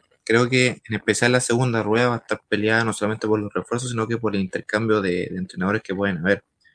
Eh, tú lo decías, este que, que hace el llamado. Y yo, y yo quería recalcar un poco que cuando, cuando me, para que no se malinterprete, que cuando vale de Antofagasta, dije que, porque me parece un muy buen partido ante Calera, no dije que no miré menos Antofagasta en relación de que juega mal, sino que dije que en relación con partido de la U ante Wander el nivel fue distinto. Así que, Es regular. Claro. que uno diría pues, la cámara del entrenador con la camisa que creo que Borgi molestaba cada rato, pero, pero creo yo que, que en relación al partido de la U fue el gol y sería, la U tampoco reaccionó a eso, pero ante Wander careció de eso. Y ojo que Antofagasta todavía no se sabe la disyuntiva que pasa con el partido con Colo Colo, así que, que para mí deberían dar los puntos a Antofagasta. Sí, y ahora se van de hecho al tribunal del FP en estos días y que me- vemos lo que va a pasar. Eh, a ver, ¿qué más sigue la programación para cerrar? El, el- a las 4 de la tarde, eh, Cu- Curicó Unido enfrenta a Palestino, que se va a hacer transmisión por eh, también por televisión abierta, por televisión. Lindo Buen duelo, partido. buen partido en la granja. Eh, esperemos con el marcador ya arreglado, si Dios quiere, y que no se queme como pasó con el duelo de Católica. Eh, saludos para la gente de Curicó. El eh, a las seis y media, un lindo duelo con dos equipos que han jugado o que tienen un buen juego. El Audax italiano de local recibirá a Everton de Viña del Mar, que lo decíamos ahí. Buen, buen duelo, buen duelo y bueno, Torrente que ha hecho un interesante juego en su estancia, segunda estancia en el elenco de la quinta región. Eh, y, y vamos al domingo 1 de noviembre, 11 de la mañana en el Sánchez Rumoroso. Lindo duelo, Coquimbo Unido de, de, de JJ Rivera ante la Unión Española de Ronald Fuentes. Yo creo que otro de los partidazos de la última fecha de la primera rueda, Rulito. Sí, son partidos interesantes, en especial de Unión Española, ya que hay que recordar de que es un Coquimbo que viene en construcción en sí con JJ Rivera y que contra Colo Colo, que fue un partido bastante interesante de su parte, eh, dejó cosas. Eh, ante Unión ahora es otro, otro nivel, porque hay que recordar que Unión está segundo actualmente, a espera de lo que pase con Católica, y que un equipo que fácilmente puede, puede más que pelear el campeonato, puede salir campeón. Por lo tanto, pero que para Coquimbo, para tener opciones de salir más del fondo, alejarse de los puestos de descenso, le va a tener que ganar una Unión Española que tiene talento joven, tiene jerarquía, tiene jugadores desequilibrantes, sí, lo cual va a ser un reto bastante positivo para ambos equipos. Sí, y tal como lo dice nuestro gran amigo Mois- Moisés Galindo, dice, Unión Española se frota las manos para que la Católica y Calera sigan avanzando en la Sudamericana y ver si descuidan un poco el torneo. Claro, eh, eh, eh, eh, por lo que hemos visto en este torneo, a diferencia del año pasado, por lo menos hay, hay- equipos que ya están peleando más palma a palma la punta del torneo y, y hay que agradecerlo porque hay que reconocer que lamentablemente el torneo del año pasado fue irregular. 13 puntos de distancia entre Católica y Colo Colo era como raro, estábamos como en la Bundesliga, en la Premier League, donde siempre están eso, esa diferencia de puntos. Y ahora por lo menos tanto Católica tiene dos grandes rivales como, Calera, la Unión, si es que se despierta en otro equipo, Antofagasta, la misma Universidad de Chile, ¿cierto? Eh, ojo, que obviamente... ¿Ah? Y ojo que, y ojo que en ese caso Católica llega al tercer lugar, bueno, con un partido y medio pendiente, pero llega al tercer lugar eh, después de, mayo del 2018 que no dejaba la punta. Así que ahí bastante... Sí, pues. Momentáneamente, claro. Sí, aún tiene un- ese récord de más de 30 fechas puntero. Y al de Católica, bueno, el último duelo es a las seis y media enfrentando a la Serena del Chueco Ponce, que, bueno, lamentablemente perdió en su debut la fecha pasada y esperemos Chama, eh, bueno, no es, mal, no es mal técnico Chueco Ponce, le fue bien, semi bien en Bolivia, tuvo buenos rendimientos y, y hay que ver qué, qué pasa con este la Serena que, que sí o sí necesita ganar todo lo que queda para poder seguir en primera el próximo año. Claro, una, una Serena que, que ganó después de meses a, a Palestino, pero que Antiquique se vio bastante débil e irregular. Eh, uno se vuelve loco con, con Humberto Suazo, pero yo encuentro que exageran un poco. De hecho, antes Serena no, no tuvo mucho. Para, lo- para considerando que uh, nueve para la selección, o sea, por favor, Guarero lo dijo. Si vamos a depender de lo mismo de siempre, estamos mal. Hasta ni Suazo piensa en la selección. Sí está en un buen rendimiento físico a sus 39 años. Así que yo creo que por ahí puede hacerle un poco de daño a Católica. Pero no creo que, que influya tanto en, en ese aspecto. Al igual que Jaime Valdés. Sí, al igual que Jaime Valdés, claro. Bueno, eso respecto a la fecha 17, bueno, lo- de momento los únicos partidos que quedan por jugarse, bueno, eh, los 40 minutos que quedan de la granja entre Curicó y Católica, el partido de, de Colo Colo con, con Antofagasta y el Católica Palestino que iba a jugarse la semana, la semana que viene, pero porque Católica sigue en carrera en Sudamericana, eh, se quedó postergado hasta nuevo aviso. Y, y hasta que no se jueguen esos partidos y más la fecha que termina la otra semana, no se puede transferir. po. Porque ya y no se puede dos- iniciar la segunda rueda tampoco. Claro, no se puede ir a la segunda rueda y ahí podemos ver jugadores, por ejemplo, el caso de la Rondo que llega a O'Higgins, el Piña Villanueva, el Carlos Villanueva, gran jugador que llega a Palestino, Ronnie Fernández que vuelve a Wanderers cuando sonaba en Católica, la U, y a ver qué otros nombres, Rulo, puedes decir a la rabia que, que están sonando, que estén llegando, ya que tú temas con esos nombres. Bueno, está también Sebastián Cuerdo, que es un ex portero que estuvo en Coversal y que viene procedente de Chaquetita Juniors, también de Falcón, que proviene de Colo, Brandon Cortés también, que eh, próximamente puede llegar aquí a, aquí a la Universidad de Chile. Y en general, nada, hasta el momento, nada más del fútbol chileno. Pero como la segunda rueda no se podría iniciar, varios equipos pueden traer más jugadores, reforzarse en sí y cambiar el paradigma en donde están parados actualmente. Sí, además hay que recordar que tienen tres cupos más, obviamente si hay un lesionado grave, como en el caso de Saldivia, pueden pedir un cuarto más. Así que eso respecto a la primera división. Eh, ojo, la próxima semana vuelve la primera vez, ya después de un receso de unos días y también hay un par de, de nombres, pero eso lo vamos a desarrollar más tarde porque tenemos que despedir a Chama que tiene unos compromisos. Así que, eh, bueno, compadre, primero, eh, bueno, palabra al cierre de su participación y, y bueno, esperamos la otra semana ya estar nuevamente con- contigo, hijo. Sí, no, bueno, una, una vez más agradecido de, de este trabajo, ¿cierto? Por semana, que veníamos ya una semana de receso. Dos. Y claro, en reflexión para para los equipos chilenos, toda la suerte que, que venga para ellos en esta semana. Semana ajustada porque tienen que jugar el fin de semana también. No hay mucho descanso para ellos. Eh, después de los partidos pendientes, que iba a decir que mientras no se juegue, no se inicia la segunda rueda, pero que puede ser una semana de descanso para los equipos que están preparándose. Eh, en ese aspecto puede ser positivo. Pero, y claro, o sea, mi análisis con la U, que ojalá sea un llamado de atención eh, y de hacer las cosas bien. eh, creo que Caputo lo ha hecho bien, mantener quinto a esta U después de lo pasado, vivió el año pasado, eh, no deja de ser. Se agradece eso, considerando que en su momento la dirigencia había dicho que no tenía pensado pelear el torneo, sino que tenía pensado salvarse el descenso y pelear mínimo torneo internacional. Así que ojo con eso, para lo- el hincha de la U va a exigir por la estima que es Universidad de Chile, obviamente. Por eso un equipo grande tiene que pelear siempre arriba. Pero ojalá que los, los refuerzos que por lo menos ahora se, son de AN3 eh, lleguen bien y, hagan lo que tengan que hacer. Un equipo joven sobre todo y lo, lo que hay que hacer, al igual que Falcón en, en Colo Colo, que viene a reemplazar a Saldivia por lesión. Así que ojo con eso. Y, y agradecido chicos una vez más de, de este análisis futbolístico, a, a ver qué nos espera esta semana de eh, vayan a votar, hay que ir a votar por plebiscito. Y en un par de horas que ya, ya empezamos la cuenta regresiva. para Uh. nuestro país. Y ya en la semana vamos con todo para, los- para los equipos chilenos en una- esta nueva abertura internacional por la Copa Sudamericana. Así es. Y una última duda, Chama.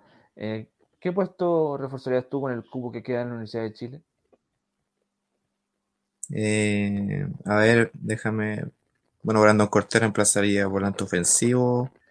Eh, Aoki sería casi un delantero, un extremo.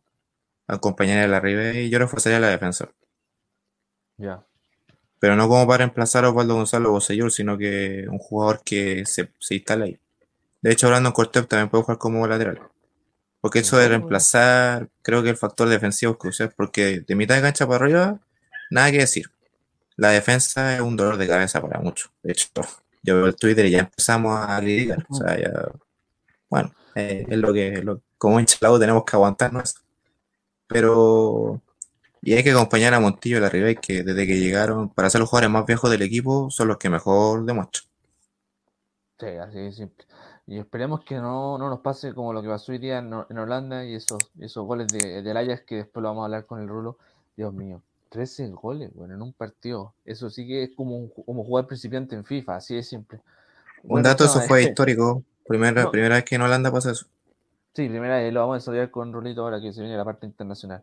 Así que bueno, eso chama, y nos vemos si Dios quiere el próximo sábado, ya preparando la previa de la nueva fecha clasificatoria a Qatar con ante Perú y Venezuela. Sí, por supuesto, ahí con. Ahí un, un dato sí, me, me reía la semana porque, bueno, lo bueno es que Ronaldo Rueda va a poder jugar un día viernes. Se venía pidiendo, eh, va a tener un, un día de descanso ahí. Pero va a jugar un 13 de noviembre, o sea, 13 de octubre contra Colombia, acá. 13 de noviembre contra Perú, acá. Los 13 tenemos como martes 13, viernes 13. Es como el día de la tres- Cada viernes 13 más. Claro, entonces, primero gallo martes, después viernes. Ojalá Ah. el resultado sea positivo para nosotros. Qué esquema el profe Rueda, pero por lo menos nosotros en el chat lo bancamos. Es así. No, yo también. Sí, lo tenemos claro. Bueno, chama, descanse y bueno, nos vemos la otra semana, si Dios quiere. Igual chicos, hasta luego. Hasta luego. Hasta luego, pues. Bien, ahí se nos fue, bueno, eh, Chamita. Bueno, Rulo, eh, lo último, antes de ya cerrar el fútbol eh, nacional, bueno, novedades, de la- eh, además de la primera división, la B también había mucho, mucho refuerzo. Eh, lo bueno, a propósito del fútbol, el próximo, próxima semana vuelve el fútbol femenino. Sí. Eh, salió la información hace, uno- hace unas horas oficialmente. 31 de Eh, octubre. 31 de octubre, exactamente. ¿Alguna otra novedad del mercado nacional de transferencia? Por lo menos en primera vez, Rulo. Actualmente, na- eh, bueno, la llegada de Lucas Wilches a, a Unión San Felipe, que por fin se oficializó. Eh, también eh, Carlos Ross, que eh, procedente de Sport Huancayo, llega a Cobreloa. Upa, Y- nombre.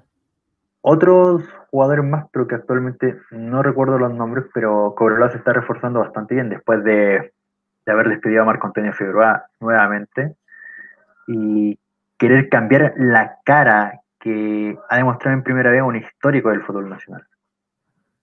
Sí. Tal como dices tú, otra vez. No sé por qué le siguen haciendo el cuento a ese, ese tipesco. Mm, Bueno, él dice, aquí, aquí me matan, pero en México me aman.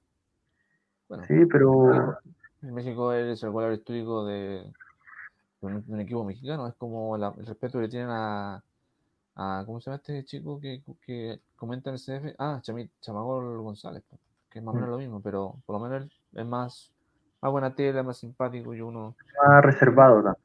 Y más reservado, de hecho, uno lo ha visto muy reservado, pero bueno, cada uno con su estilo de apoyo, ¿cierto?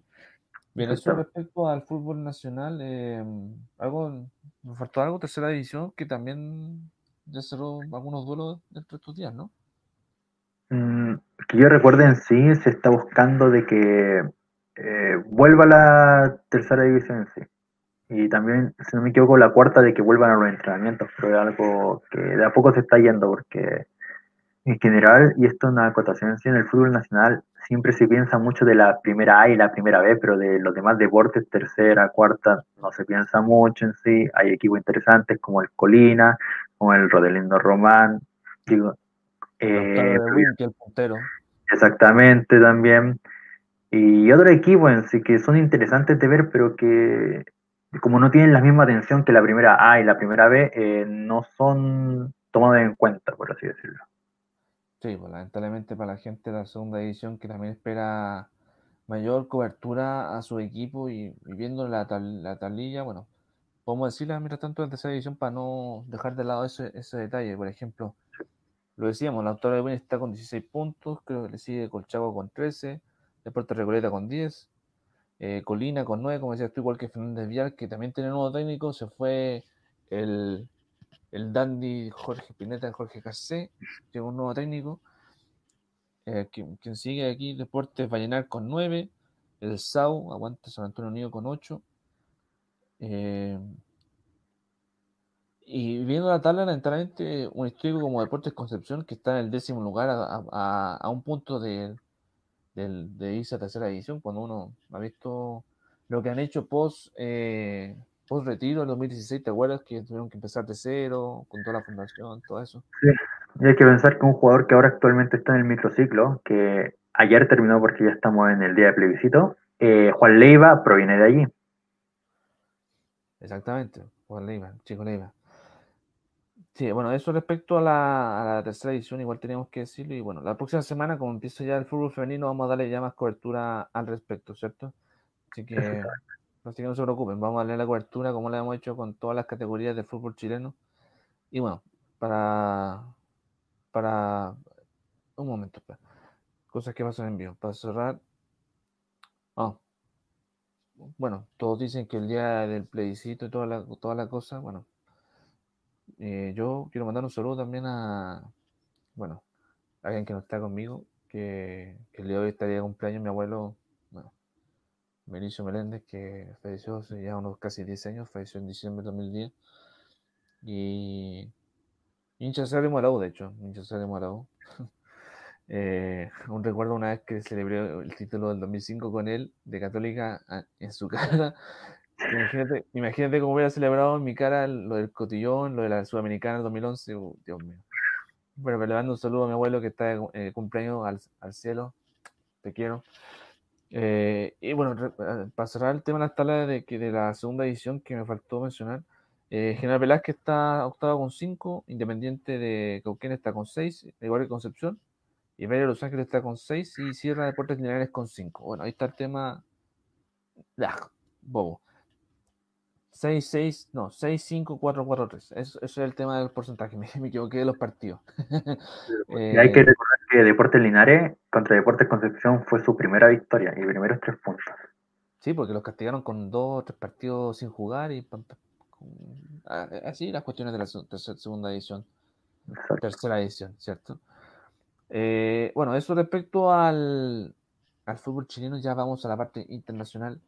¿Qué sugieres? ¿Partamos eh, ver, la- ver el, fútbol que, que está ocurriendo en, en América en general o vamos al tiro con lo que pasó con la Champions Europa League? Empecemos con los Champions Europa League y después vayámonos a las cinco grandes ligas. ¿sí? Porque Eh. destañar todas las ligas y toda competición eh, de los chilenos creo que lo podemos hacer a través de otro medio que en unos cuantos días más puede debutar. Uh, vale, eso, eh, esa es la buena de, de traer gente así. Es el espíritu, Rulito. A ver, ya.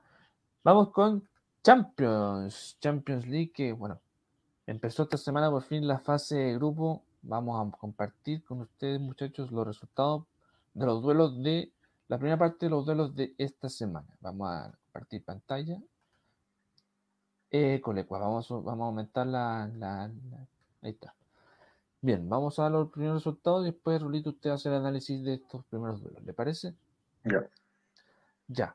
Como pueden ver, el- la Juventus del e- el equipo del arquitecto Andrea Pirlo le ganó 2-0 al Dinamo de Kiev. El Zenit perdió 2-1 ante el Brujas de Bélgica. Para algunos el partidazo del día martes.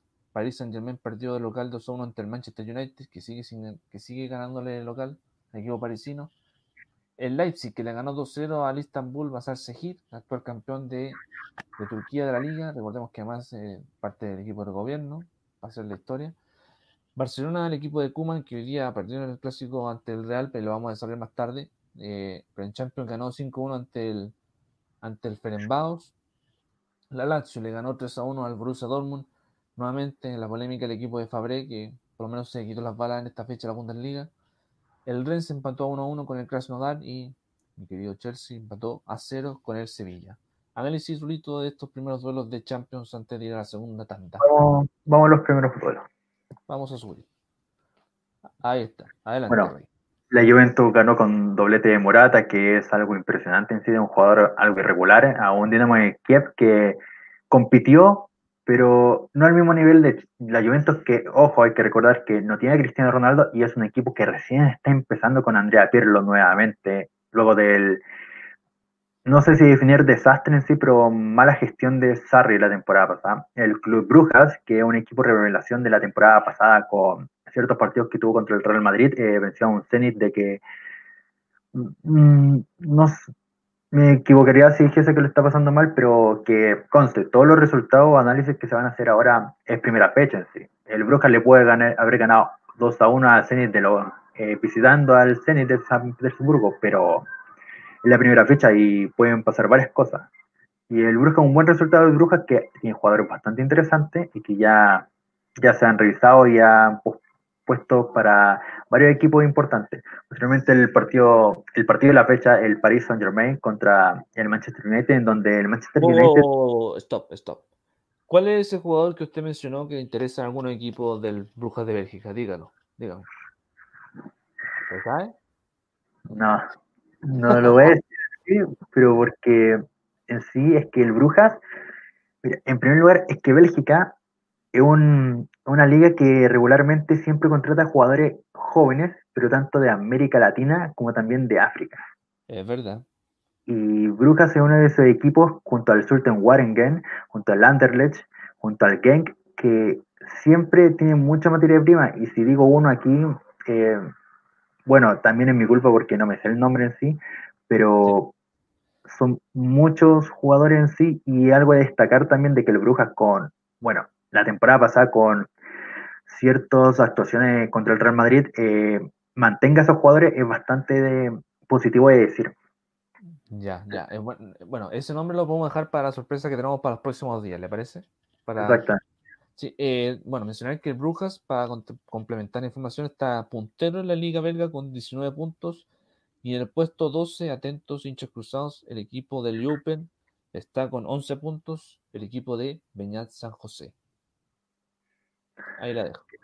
Ya, ahora vamos a, a- que según usted, Rulli, para muchos el, parti- el grupo partió la fecha en ese día, el PSG perdiendo ante el United de Solskjaer, que bueno, hoy día por fin debutó un- uno de sus refuerzos, Cavani, pero lo vamos a hablar después.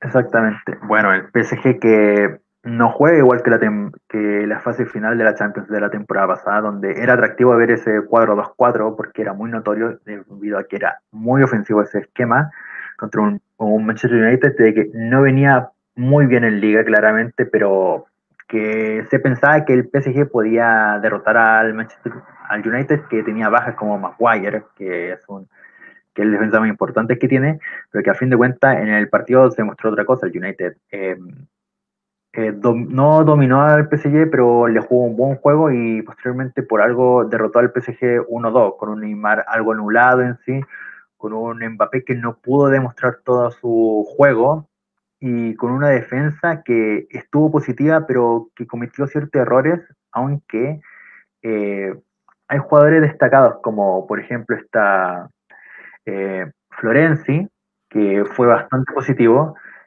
Entre los dos, Diallo y Kimpembe, que defensa de que tiene el mismo pie, la zurda, pero que eh, demostró juego y demostró estar bien, aunque en ciertas situaciones eh, fueron superados. Y en sí también está Di María en sí que hizo todo lo que pudo, pero no pudo implementarse junto a Neymar y Mbappé. Mientras tanto que en United de que, bueno, con una formación sin Pogba, sin Matic y con McTominay y Fred, eh, supo sobreponerse a ese PSG que no contó con Mauro Icardi, que es bastante que es bastante notorio en sí porque Mauro Icardi es un delantero de área y hubiese servido bastante en este PSG, pero el United derrotó 2-1 con un Rashford increíble, hay que decirlo, y un David De Gea muy muy bueno que te hace dudar de que si ponerlo en el banco no. Y el chico, y una pregunta, eh, ¿jugó Van Dijk? Van Dijk, el chico del, del ex Ajax? Van de Beek eh, jugó pero los últimos cinco minutos. Lo ha usado poco Van Dijk y hoy día ante el Chelsea ni siquiera jugó. Eh, es que en eso yo lo publicaba en mi Instagram, de que eh, la ¿Cuál, es- oportunidad... cuál es su, cuál es su Instagram para que la gente lo siga? No, no es necesario. Eh, eh, Donny Van de Beek es, fue una oportunidad de mercado para el United por la necesidad del jugador de salir de la Eredivisie para, para explotar sus cualidades. Pero no es lo mismo oportunidad de mercado que necesidad de mercado, lo cual necesita el United como un defensa de que acompaña a Maguire, un lateral derecho que le compita a, a y un delantero que en este caso sí se aprovechó, que es Cavani. Pero por eso en sí el tema de Donny Van de Beek, que en varias partes repercutió porque era como, ya, Donny Van de Beek va a ser suplente, pero no tiene calidad de suplente. ¿A quién lo pones del titular? No puedes sacar a Bruno Fernández, no puedes sacar a Fred, no puedes, digo, no puedes sacar a Pogba, no puedes sacar a Matic, porque no en una posición que el holandés no juega, no sé a dónde. Y por eso eh, hay tanto repercusión con Donny Van de Beek de dónde utilizarlo. Lo cual es triste por un jugador que cada temporada ha demostrado de que tiene una calidad impresionante para ser titular en cualquier equipo. Y en el United al parecer no, no, le, no le basta con eso. No, y esperemos que no le mate la carrera. Y, y ojo, yo me acuerdo que Van de Beek, cuando fue la, esa milagrosa semifinal el año- eh, hace unos años atrás del Ajax, sonó incluso en el Real Madrid, incluso estaba con un contrato de palabra y bueno. Exactamente. recordemos que entre todos esos jugadores, te acuerdas que The Light se fue a la Juventus, eh, que ahora se está en el Chelsea, eh, ¿qué otro jugador aparte de, bueno, Van Dijk ahora se fue al, al United, De Jong, que se fue al Barcelona, bueno, y, bueno, así que eso más o menos de los jugadores que se fueron de ese equipazo del Ajax que volvió a semi después de casi 20 años. Eh, Exactamente. eh, bueno, sigamos con el análisis Rulito ahora con el, el Leipzig, uno de los, uno de los punteros de, de Alemania. Exacto. Bueno, el Leipzig en este partido creo que para muchos era una victoria bastante fácil para el Leipzig, que fue un doblete de Angeliño, un lateral izquierdo bastante ofensivo. Contra el Istanbul pasó a exigir de que, si no me equivoco, va mal en la liga turca y que es posible de que sea el eslabón más bajo del grupo que compone junto al, eh, junto al Chelsea y al Sevilla. Mira, el Estambul, Basar Sejir está, eh, complementando tu información, está en el décimo lugar de la, de la Liga Turca, está, está con seis partidos disputados, dos, dos triunfos, un empate y una derrota, tiene siete puntos. El, el puntero te preguntarás quién es, es el Alanya Sport con 13 puntos. Allianz Sport, eh, ah, ya, entiendo. Y luego es triste para un equipo que llega, llegó a Champions con el cartel de campeón de Turquía, pero que no lo ha demostrado actualmente. Inédito más encima, inédito como, Exactamente, inédito. Bueno, y ahora, y ahora vemos el partido de Champions de la era Kuman, del primero, una goleada del Barcelona ante el, ante el Fenerbahce, que es eh, equipo hú- húngaro que actualmente está puntero en la liga húngara. No voy a decir no cómo se llama la liga porque si no voy a quedar como un ridículo. Te creo. Mira, el partido del Barcelona en sí, no puedo decir que es engañoso porque es un partido de Champions claramente, pero deja cositas. Deja cosas bastante interesantes que Serginho Dez, por ejemplo, puede jugar de lateral izquierdo, el buen nivel de Neto, eh, la defensa en sí, que en el clásico, que después vamos a detallar un poquito más, eh, dejó dudas. eh, hay un poquito de defensa en el mediocampo en sí, de que también dejó unas pocas dudas en sí. Hay, pero más que nada de los demás, eh, dejan claro de que el Barcelona, más que un proyecto, tiene jugadores jóvenes muy interesantes que te pueden cambiar la cara. Como ejemplo está Pedri, que es un jugador que proviene de la segunda división española del Unión Deportiva Las Palmas, que fue su primera temporada de titular, fue comprado por el Barcelona y aquí llegó al Barcelona, eh, llegó al estadio al Camp Nou con una bolsa, eh, con su uniforme y, y marcó un gol con 17 años. Eso es bastante positivo para el Barcelona en sí, de que Qué de a poco humildad, se armando. Exacto. qué humildad y- de Pedro. Y con Ansu Fati, que ha dado un 7 con Kuman, ha hecho muchos goles. Y que después vamos a hablar de una polémica que hubo, tema racial, otra vez un estúpido que hizo el tema racial en España. que lo vamos a desarrollar después, Rulo. Pero buen jugador también Ansu Fati, de la cantera. Para mí Ansu Fati es el, el reemplazo de Lionel Messi, sin duda alguna. Por algo le pusieron una cláusula de cuánto, como cuatro- 400 millones. 400 millones, eso es lo que quería el United, sí. Sí.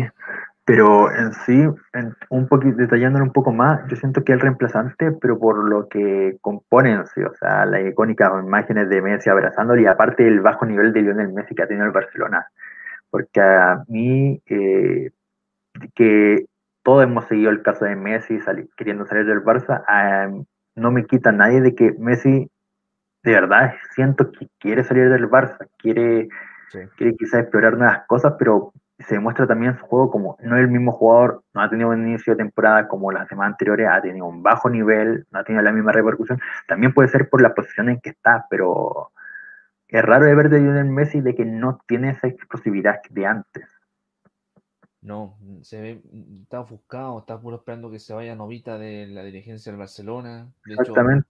Bueno de Fayet ya tiene los 25.000 firmas de censura contra él, entonces. sí. eh, Y esta semana se define.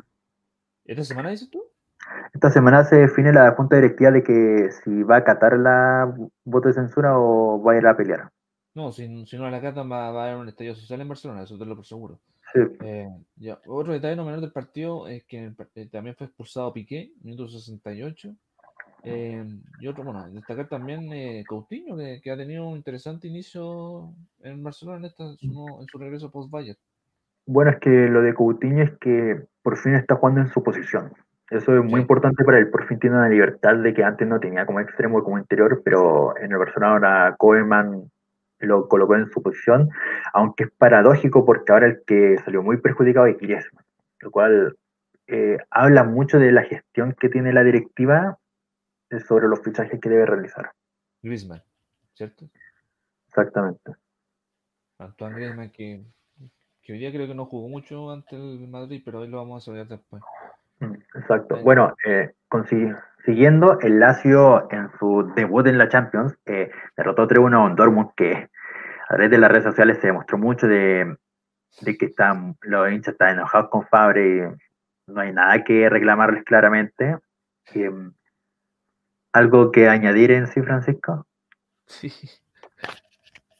No, no, que, que tal como dices tú, los hinchas ya no lo aguantan más, a pesar de que ella ya un periodo de bueno, casi cuatro años ya al cargo del, del Dortmund, Fabré, el suizo, no, no lo tratan de pecho frío, toda esa, toda esa cuestión, entonces.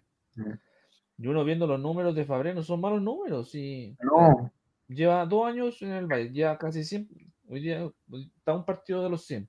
62 triunfos, 16 empates, 21 derrotas. Rendimiento 68%. No es malo. Pero No, es, pero- uno, de los grandes, es uno de los grandes de Alemania, po. sí, pero es que hay que recordar que lo que se le pide a, a uno de los grandes de Alemania es pelear el título y el Dortmund no ha estado ni siquiera cerca de pelearlo. Una No, de- estuvo cerca, pero se cayó de una forma increíble. Y eso es lo que Mira. se le molesta. Actualmente el Dortmund está tercero, por diferencia de goles está tercero, segundo está el Bayern y tercero está el Leipzig, en cinco fechas de la Bundesliga. Por lo menos tiene un buen inicio, pero esperemos que no arrugue, como lo decíamos nosotros por interno, ¿cierto? Exactamente. Bueno, eso respecto al debut de la, del Dor- bueno, la derrota del Dortmund y qué más destacar de la Lazio, que, que como decías tú, es su debut en Champions. Es que en general, eh, más que destacar el conjunto que tiene, y aparte del proyecto del, del menor de los Inzaghi, em, ya que, por ejemplo, tiene al- a la bota de oro de Europa, que es Chiro Inmóvil, Luis Alberto, que es un jugador muy interesante como medio, media punta en la Lazio, que ha pasado por muchos equipos, Sevilla, Liverpool, Barcelona, Málaga, y llega a la Lazio y por fin tiene espacio. Joaquín Correa, que también es, una, eh, es como, por así decirlo, un intermedio entre tanto ser compañero de, de, de, de Inmóvil como también ser suplente de Luis Alberto, lo cual es muy positivo. Y Joaquín Correa viene del Sevilla, que es un equipo que en su momento Joaquín Correa fue un jugador muy importante en el esquema de Sevilla y aparte de que estuvo también dirigido por Jorge Sampaoli. Posteriormente en el mediocampo está Sinisa eh, eh, Milinkovic Savic, mejor dicho, eh, Sinisa Milinkovic Savic, que es un jugador que en su momento estuvo muy discutido por dónde se iba y se quedó al final del Lazio. Y aunque ha tenido oportunidad de irse, claramente, hay ofertas, tanto rumores del Milan, Juventus, Barcelona, que lo han querido, Manchester United, se ha quedado y ha sido un estandarte en esa zona. Y en la defensa tenemos a Francesco Sirvi, un defensa, un defensa con, un connotado defensa italiano. Pero en general, más que destacar a alguien, eh, se destaca el conjunto que ha formado Inzaghi y cómo lo ha llevado a cabo. Aunque la temporada pasada se reclamó de que el equipo tenía la calibre de salir campeón, porque lo tenía, pero se cayó, y es verdad, se cayó. Por, por culpa del virus, pues, de hecho. Exactamente, por culpa del virus. Eh, es un equipo muy interesante. eh, el entrenador ha sido tanteado por varios grandes, incluso por la Juventus fue tanteado. Y, y va a renovar contrato. Es muy probable que renueve contrato, a menos que ya lo haya renovado. Lo habíamos dicho meses atrás, de hecho. Creo que renueva por dos, dos años más, creo, hasta el 2022, 2021. bueno, Lo 2023. cual es muy, es muy positivo en sí. Y, y la Lazio es uno de los equipos que puede dar la sorpresa en la Champions, porque no tiene mal equipo. En general, tiene un equipo muy positivo. eh, necesita mejorar ciertas cositas, está bien. En Serie no empezó muy bien, pero se ha ido mejorando de a poco y, y puede ser una sorpresa, una sorpresa bastante agradable. Y aparte de que Inmóvil jugó contra un ex equipo suyo, el Dortmund, que en su momento, y que él mismo lo ha dicho en entrevista, que por inmaduro eh, no pudo triunfar en el Dortmund y también por falta de oportunidades. eh, no, no, falta de oportunidades fue en Sevilla, pero en Dortmund no pudo triunfar por inmaduro. Eh, ahora se ve que es un delantero mucho más completo y que al parecer quizá ese fallo que tuvo en Dortmund y en Sevilla logró de que despertase una Lazio de que promete bastante. Sí, actualmente la Lazio está en el décimo lugar de la, de la Serie A. Ganó hoy día 2-1 al Bologna del Gary Bell, que está lesionado. Exacto. Y, y, y de cierta forma, viendo el grupo de la Lazio, yo creo que junto al Dortmund son como los fáciles, que lo dijimos cuando fue el sorteo. Entonces, no, no, no está complicado para el equipo de inmóviles. Bien, esos son los dos últimos partidos que quedan, los empates del Rennes Krasnodar y el Chelsea-Sevilla. Ahí adelante, Runito, para terminar esta primera parte de. Eh, bueno, Rennes es un debut bastante positivo en sí contra el Krasnodar, ya que es su debut de Europa, y el Chelsea en sí, de que aunque no pudo convertir, se enfrentó al campeón de la Europa League, de un equipo que gusta mucho en la Liga Española, que es Sevilla, y logró un empate, lo cual es positivo, aunque fue a cero, logró un empate, y es algo, contra un equipo que le, en la Supercopa de Europa le peleó constantemente contra el Bayern, el mejor equipo de Europa actualmente. Sí, además, eh, que igual que hoy día, el empate entre el United, un hombre clave, Mendy. ¿Qué Sí, jugador no. Mendy? O sea, más que qué jugador logró lo que Kepa no, no ha podido por tener con, más que confianza, capacidad de sobreponerse a las situaciones. Porque Kepa perdió mucha confianza se notó mucho en un partido de que, recuerdo que contra el Liverpool, en donde todos le gritaron a, Kepa, su nombre en sí, pero confundiéndole de una forma muy terrible y se notó mucho que el jugador, ese jugador que prometía del Athletic Club de Bilbao, eh, se volvió a nada. Ya, ya no es ni la sombra, actualmente el tercer portero, y Mendy le da estabilidad a un proyecto que, aunque le falta formarse defensivamente, le da estabilidad de que en portería no tenga que pasar tantas penurias, penurias contra que Kepa, porque a Kepa lo han goleado, le, le han metido pelotas que debería atajar, y más que afectar al equipo, le afecta mucho al jugador y a la reputación que, que él tenía. Sí, exactamente. El... Personalmente espero que pueda retomar ese, ese tema, eh, que Kepa pueda, no sé, tener una revancha en el Chelsea, por lo menos se va a quedar esta temporada, peleando entre Mendy y Caballero, que también está ahí peleando. Y, y bueno, recordemos que Mendy es, fue- anteriormente su equipo fue el Stade eh, Rennes, que Exacto.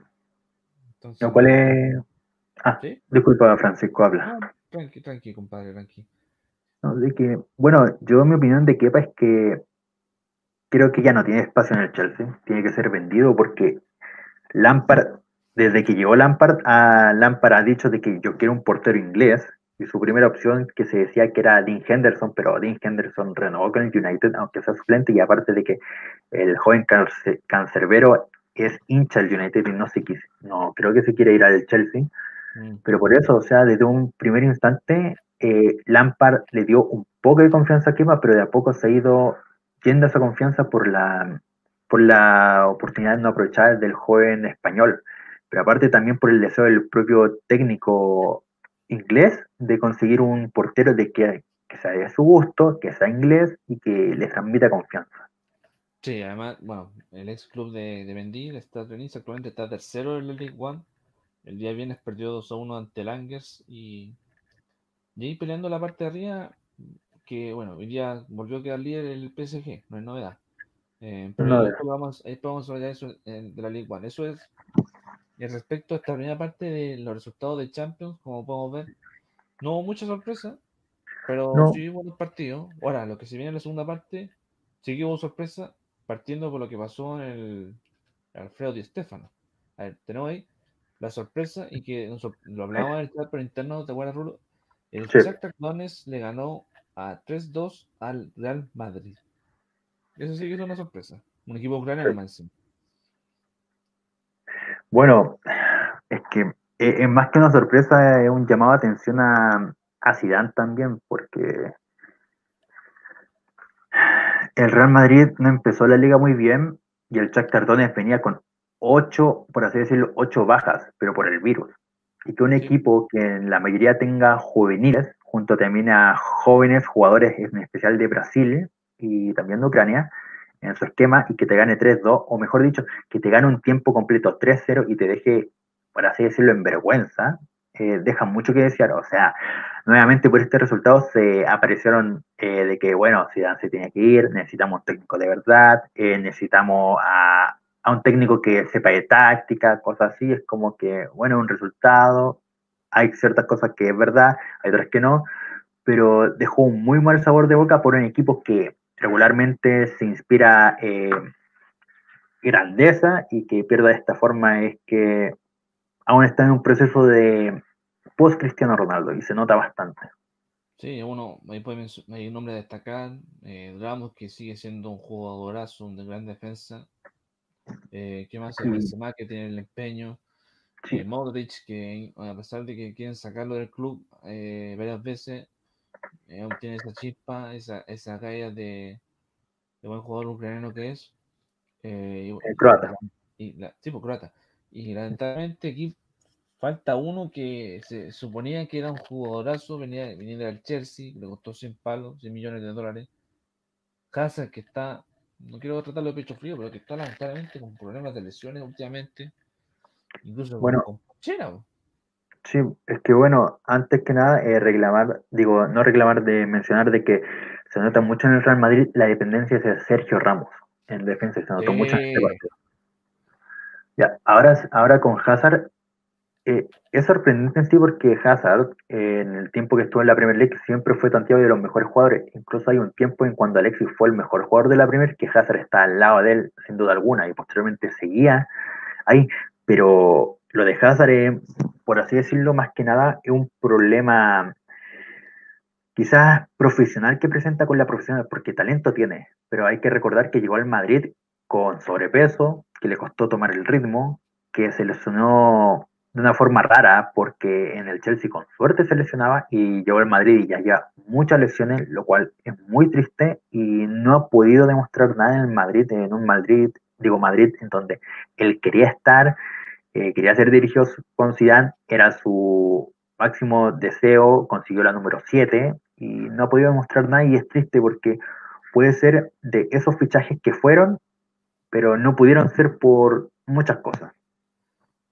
Sí, Y a fin de cuentas, eso, eh, lo de Hazard, la lesión le ha permitido la, dar la oportunidad a otros jugadores como Marco Asensio, que volvió, Rodrigo, Vinicius ser un poco más impor- importante de lo que fue la temporada pasada en sí. Y eso en general, con Hazard, y es triste porque es un jugador que tiene talento y que fácilmente es de los del top 5 y los mejores jugadores del mundo. Sí, y además, bueno, además destacar el, el rendimiento del equipo ucraniano dirigido por el portugués Luis Castro, que, que ya, ya, por lo menos ya si- casi 60 partidos dirigiendo al Shakhtar Donetsk y que de hecho empató este fin de semana por la liga ucraniana. Eh, y que han tenido una buena campaña, tal como decías tú, muchos brasileños, jugadores brasileños, muchos ucranianos. Desde 2004 que tiene una política de fichar jugadores jóvenes y en especial brasileños, como se ha notado. Sí, muchos, muchos, muchísimo. Ahí viendo la plantilla son más de cinco. De hecho, la hablaba con otro, con un gran amigo nuestro, Fern- Fernando Hidalgo, que, que literalmente nos decía que viendo la plantilla de Donetsk hay que ponerle mucho ojo y yo creo que igual hay que poner una fichita al Shakhtar que pueda dar la sorpresa, por lo menos eh, que esté en Europa League. Pero bueno, Es posible. sigamos, siga- bueno, sigamos adelante Ya. con los, resultados. Eh, Lo último, eh, hay que recordar que el Shakhtar Donetsk llegó a semifinal en Europa League la temporada pasada. perdió ante el Inter, exactamente. Exactamente. Ya, el que Bueno. sigue, el empate del Salzburgo con el Lokomotiv, creo que no me interesa mucho, pero igual hay que decirlo, ¿no? ¿no? Pero hay que decir en sí cortito, Salzburgo, un equipo de la empresa Red Bull en sí, que promete y que se puede decir que es la filial del Leipzig, pero que en Europa ha demostrado de tener la capacidad propia de ser un club independiente, de poder avanzar así a otras fases, y es el Lokomotiv, un equipo grande de Rusia que tristemente en esta ocasión no tuvo la fortuna. Claro. El que sigue después, ah, para uno de los interesantes partidos de, de Champions, el- bueno, el grupo de Liverpool que, que está es buenísimo, porque está el Ajax, está el Atalanta, eh, pero bueno, ahí le ganó 1-0. Anda muy parejo los resultados últimamente el Liverpool. Bueno, recordemos que ahora Van Dijk se, Van Dijk se fue lesionado casi seis meses fuera por su fractura ante Everton. Exacto. Baja lamentable, ¿cierto? Sí, eh, baja muy importante en el Liverpool, pero en sí este resultado, eh, no vi el partido, y, pero fue un autogol de Tagliafico, pero la baja de Van Dijk al Liverpool le va a pesar mucho. Hay ciertos rumores de que puede llegar Ezequiel Garay, lo cual creo que no viene al caso en sí de que llegase o no, porque el, el que reemplazaría mejor a Dijk creo que ya está jugando, que es Fabiño en sí, que ya ha jugado de defensa central, pero que una baja que notoriamente al inicio de temporada se decía que Liverpool podía ser bicampeón de la Premier League, ahora se pone mucho en duda porque Van era el jugador central de la columna vertebral y si lo quitas, eh, tienes a Allison, tienes a Henderson y posteriormente tienes a todo el tridente, pero ya no tiene ese punta, punta defensivo que es Dijk. Ya veo, a ver, vamos a seguir entonces con el análisis de, de Rolito de la primera parte de la Champions. Ahí lo dejo, mister. Sigue con su análisis. Bueno, el Atalanta que ganó 4-0 al, al conjunto danés, eh, que es un nombre El bastante complicado El. Midtjylland, sí se dice, El, Midtjylland. ah, ya, de- el Midtjylland Sí, Eh, le ganó 4-0. Bueno, el Atalanta todos conocen cómo es un equipo atronador que ha perdido duelos contra el Napoli, perdió en Serie A 4-1, pero que, por así decirlo, su rango de goles ahora ya no es 1, 2, es 3, entre 3 o 4 goles por partido, lo cual es muy positivo. El Olympiacos contra el Marsella, que es un Marsella que no demostró mucho, eh, se vieron que eran un conjunto limitado para estar en Champions League a través del análisis de un periodista español eh, especializado en, en el fútbol francés, Andrés Onrubia, eh, sí. que, eh, bueno, que el Marsella es una tristeza en sí de decir eso, porque se sabe la historia que tiene el conjunto, se sabe la Champions que le ganó al Milan en, en la época Recordemos que el único campeón francés en Champions League. también, y Y que además, cuando... y que además, perdón, y que además, perdona la acotación, como No la final del PSG la temporada pasada, lo del, lo de la Marsella celebraron con bombo y champán por las calles de Francia. Exactamente, o sea, es bastante importante decir eso, pero que últimamente no ha tenido la misma suerte, aunque en 2018, si no me equivoco, jugó una final europea contra el Atlético de Madrid. Sí, sí, sí, me acuerdo, sí. pero es triste que, bueno, es alguien que sabe Andrés Rubia, pero es triste ver el panorama en Marsella, que es un equipo que prometía y que incluso, si no me equivoco, Nicolás Ramírez, que juega defensa chileno, estuvo en el sondeo del Marsella, pero no llegó a nada al parecer, por ahora, nadie sabe el futuro, pero qué triste por el conjunto, mientras que el Olympiaco, un gigante griego que tiene bastantes jugadores conocidos también de la Ligue 1, como Valbuena, que bueno, como si hubiese habido público, habrá sido, habrá sido recibido en Marsella, eh, en Vila, ya en Vila, y, pero que ganó y que Olympiacos siempre en cada torneo europeo es un equipo bastante interesante dentro de la rama fuera de los países que se conocen que son grandes, Alemania, Inglaterra, Francia, Italia, España. Sí, igual hay que, hay que fijarnos que lamentablemente uno viendo las ligas o que la que me hace mencionar los, los otros colegas, yo creo que la liga griega igual está entre las menos mencionadas, igual que la liga Norte o la Eredivisie, de otra forma. Exacto. Eh, y bueno, Ya. detalle no menor que el Atalanta, que lamentablemente perdió este fin de semana ante el Sampdoria de, de Ranieri, 3 a 1, para, para de lo que mencionaste. Y Bueno. bueno, uno de los favoritos de la Champions, el City, que le ganó sin problemas 3-1 al, al Porto, el, el actual campeón. Bueno, no tan sin problemas porque hay que recordar que el Porto empezó ganando con un gol del joven colombiano Díaz y posteriormente el City empezó a marcar goles. Con, ojo, que en Premier ya volvió eh, con el regreso de Sergio Kun Agüero, que es muy importante en un City, que necesita un 9 y Agüero es el 9 del City. Así de simple, sí.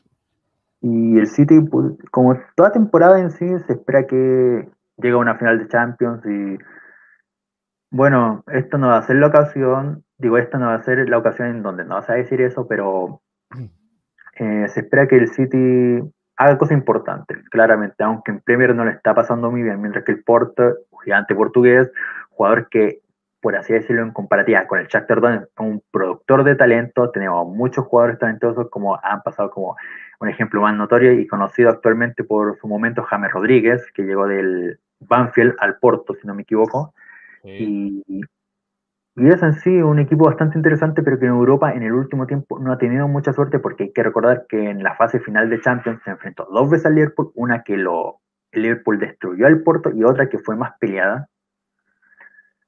Y, y continuando, el Inter de Milán, que un partido que en varios en Chile estuvieron pendientes debido a la aparición de dos jugadores como Alexis Sánchez y Arturo Vidal, eh, empató de una forma bastante inesperada contra el Borussia Mönchengladbach, un equipo que en Alemania eh, eh, fue muy interesante en la temporada pasada, pero un Inter que se esperaba más. Se esperaba mucho más, pero tristemente eh, no pudo dar el ancho y de a poco, de a poco, como en la fecha de ahora, se va notando de que tiene cierta dependencia a cierto jugador que tiene la camiseta número 9, Romelu Lukaku, lo cual es triste en un equipo de que se ve que hay un proyecto, pero que aún está, no se logra conformar. También de las actuaciones de los chilenos, eh, Arturo, Vidal, Arturo Vidal jugó bien, eh, participativo, eh, despliegue físico como, como de costumbre, pero en la ocasión del empate a dos, si no me equivoco, del, o del primer gol del Mönchengladbach, Vidal se equivocó no, el primer gol se equivocó Vidal porque era una falta totalmente vital. En el segundo llegó tarde un balón que pudo haber cortado, pero que tristemente llegó a su objetivo y fue un gol del Borussia Mönchengladbach. Y Alexis Sánchez que, bueno, las lesiones no lo han podido dejar tranquilo en las últimas dos, tres temporadas y tristemente pudo jugar 45 minutos, siendo después reemplazado por Lautaro Martínez, pero que se sabe, se sabe, aunque a mi parecer, que lo voy a decir en sí, para mí Alexis Sánchez tiene que ser el primer cambio y el primer revulsivo del Inter porque no siento que tenga el nivel de ser titular en el Inter. Mm. Y bueno, para cerrar la primera jornada de Champions, yo creo que debe ser el bueno, el campeón partió, con- partió con todo. Goleada al Atlético del Cholo Simeone. Bueno, triste panorama para Luis Suárez porque nuevamente se enfrenta al Bayern Múnich en la instancia de Champions y nuevamente es goleado, pero en este Bayern que no anota Lewandowski, apareció la figura de Kingsley Coman, que es un jugador que tristemente la ha pasado mal eh, a nivel de su carrera profesional por las lesiones, pero que ahora en esta temporada y la final de la temporada pasada se ve de que puede, quién sabe, tener, eh, llegar al potencial que tenía. Porque el Atlético de Madrid, a este Atlético de Madrid le faltan cositas por mejorar, pero no es un mal conjunto, no es un mal equipo, puede con el Cholo Simeone, aunque no es mucho de mi agrado en sí la idea de que continúen su relación juntos, eh, pueden llegar nuevamente a octavos de final, a cuartos de final, pero contra este Bayern eh, no creo que sea posible competir este Atlético de Madrid actualmente, porque es un Bayern atronador que tiene suplentes, que tiene un titular, una titular muy consistente y que, bueno, como se ha visto, por donde va, golea y pisa a sus rivales. Perfecto. Bueno, ese es el análisis de la primera jornada de Champions. Recordemos que esta semana empieza ya la segunda fecha de la fase de grupo. A ver, creo que igual por tiempo no alcanzamos, pero podemos decirlo a la rápida. Bueno, resultados a destacar de la Europa League, que también empezó esta semana. Eh, bueno, los- ¿hablamos, de, ¿hablamos del equipo o preferimos dejarlo por final? Porque vamos a decirlo, vamos a destacar los partidos y te voy a dejar un análisis especial de un equipo. Para no. Destaquemos los partidos. Sí, ahora voy a, ahora vamos a partir la pantalla porque después tenemos que tenemos que llevar ya son como la ah, oh, ya es tarde, así que vamos a tratar de terminar pronto y para, para después hacer el análisis del fútbol europeo final y, y terminamos para, para lo que se viene mañana. A ver, destacando los resultados, ahí se puede ver sin problema, ¿cierto, Rulito? Exactamente. Ya, ahí te lo, te Bueno. lo voy a decir, te lo voy a decir sin problema. eh. Destacar, por ejemplo, que la Roma le ganó 2 a 1 al Young Boys, el Arsenal le ganó con lo justo al, al Rapid de Viena también 2 a 1. El Leverkusen, sin Charles Arangui porque está lesionado, le ganó por goleada 6-2 al Niza de Francia. Y el Nápoles perdió 0-1 con el, el AS equipo- creo que es holandés, si la memoria me falla. Sí. Eh, ciertas cositas que quiero agregar en sí, el AS Alkmaar eh, fue el segundo de la Liga Eredivisie, que él estaba en desacuerdo de que terminase porque está muy cerca del Ajax. El Granada venció al PSV Eindhoven, eh, que metió de gol Ma- Mario Götze. En sí, el Granada ganó en su debut de- en Europa, lo cual es muy gratificante para el conjunto andaluz, y la Real Sociedad ganó, el conjunto vasco ganó, y eso es positivo en sí, el Rangers nuevamente ganó y nada más que agregar en sí. Bueno, eso respecto a esa primera cartulina. Bueno, además destacar el triunfo del, del, del Benfica, el proyecto enorme que, hizo Jorge Jesús, el ex eh, desde el Flamengo, ¿cierto? Ganó 4-2 al Lech. pero que tristemente no pudo avanzar en Champions. No, justamente de los partidos que ya dirigiendo en el Benfica ahora nuevamente Jesús, el único que perdió fue justamente el que le, le, le arruinó estar en Champions. Una pena, porque- Sí, es un muy buen proyecto. Sea un buen, buen proyecto, pero lamentablemente, y recordemos que Benfica está maldito, aún le quedan unos años para que pueda ganar nuevamente una Copa Europea. A ver, ¿qué, cuáles, ¿cuáles son los que vienen aquí?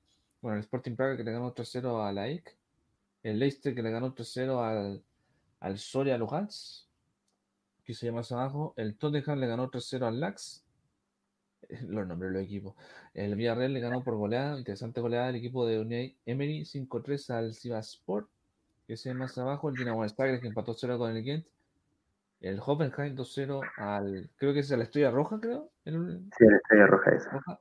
Y para el final, obviamente, voy a dejarlo aprovechando que estás aquí. El Mm. Milan, que sigue invicto, le ganó 3-1 al Celtic de Escocia. Ahí también el Lille le ganó 4-1 al Sparta de Praga. Sí, pues, al- Esparta, al Esparta Praga, el equipo favorito de algunos. Aprovechando el, propósito del Milan, bueno, eh, vamos a hacer el, el parandón. Terminamos Europa League, también hay nueva fecha. Eh, ¿Qué? Tú como hincha Milan, ¿estáis feliz con la campaña que está haciendo? Siguen invictos, eh, mañana tienen un interesante rival en, en la nueva fecha del Calcio, que ya empezó. Vamos a hacer, aprovechando el resumen de las ligas europeas. Bueno, sobre el Milan, eh, sí estoy contento, pero como te mencioné por interno, sentimientos encontrados, porque tristemente el Milan, toda esta década, junto al inicio de esta nueva, siempre hemos ido los hinchas eh, como, bueno, un proyecto ilusionante, pero se cae el proyecto, eh, malos resultados, no llegamos a instancias de nada, quedamos en mitad de tabla, y- pero esta ocasión eh, sí no voy a decir que hay un proyecto, porque en redes sociales eh, a alguien que sigo en sí, que es Carlos Reynoso, Casa de Deportes, se le puede conocer en YouTube, eh, ¿Mm?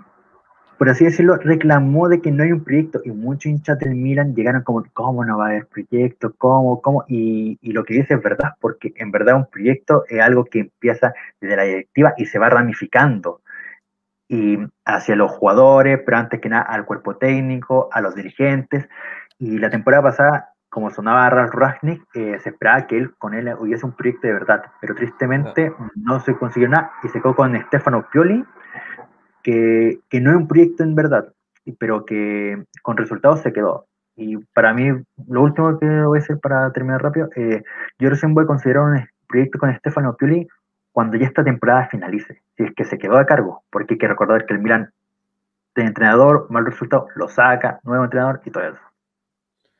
Sí, de hecho también lo hablaban con Fernando Hidalgo en los primeros capítulos del tema Randy, que, que era un proyecto interesante. De hecho, ahí lo pueden ver en nuestro canal de YouTube, esa prueba deportiva que hemos hecho de momento. El, ¿Qué consiste el proyecto Randy? Que a propósito, mañana enfrenta, mañana el Milan enfrenta a la, a la Roma, y que la Roma es el equipo donde está sonando ahora Randy. Entonces, Sí. así- justo sonó, se hizo el, el nexo entre eso. Recuerden, prórroga deportiva, de momento tenemos un capítulo, pero esperamos seguir haciendo más. Ahí lo hicimos con el alemán Ralf Rangnick. Eh, Pero hay que recordar, ¿Mm? ah, discúlpame, lo último, eh, hay que recordar que Ralf Ragnick en una entrevista dijo de que él quería ir a equipos que puedan ganar. Oh. Y eso tristemente un palo para la Roma porque es un histórico, pero tristemente no ha tenido mucha suerte. Sí, mañana a la- cuarto para las 5 enfrenta a, a la Roma, a la Vía la Roma. ¿Qué más se viene este, eh, bueno, qué más se puede resumir este fin de semana, Rolito, para terminar? Bueno, el- vamos, vamos a ir al tiro. Vamos a ir rápido en sí a la Serie A. El Udinese le ganó 3 al Parma. La Roma lo goleó al equipo de Pipo Inzaghi 5-2. Y posteriormente hubo un partido interesante el día de el viernes entre el Sassuolo y el Torino, en el cual el Sassuolo iba perdiendo 1-3 contra el Torino y posteriormente logró empatar 3 Un proyecto muy interesante de, de Servi, un entrenador que es muy estilo del Barcelona.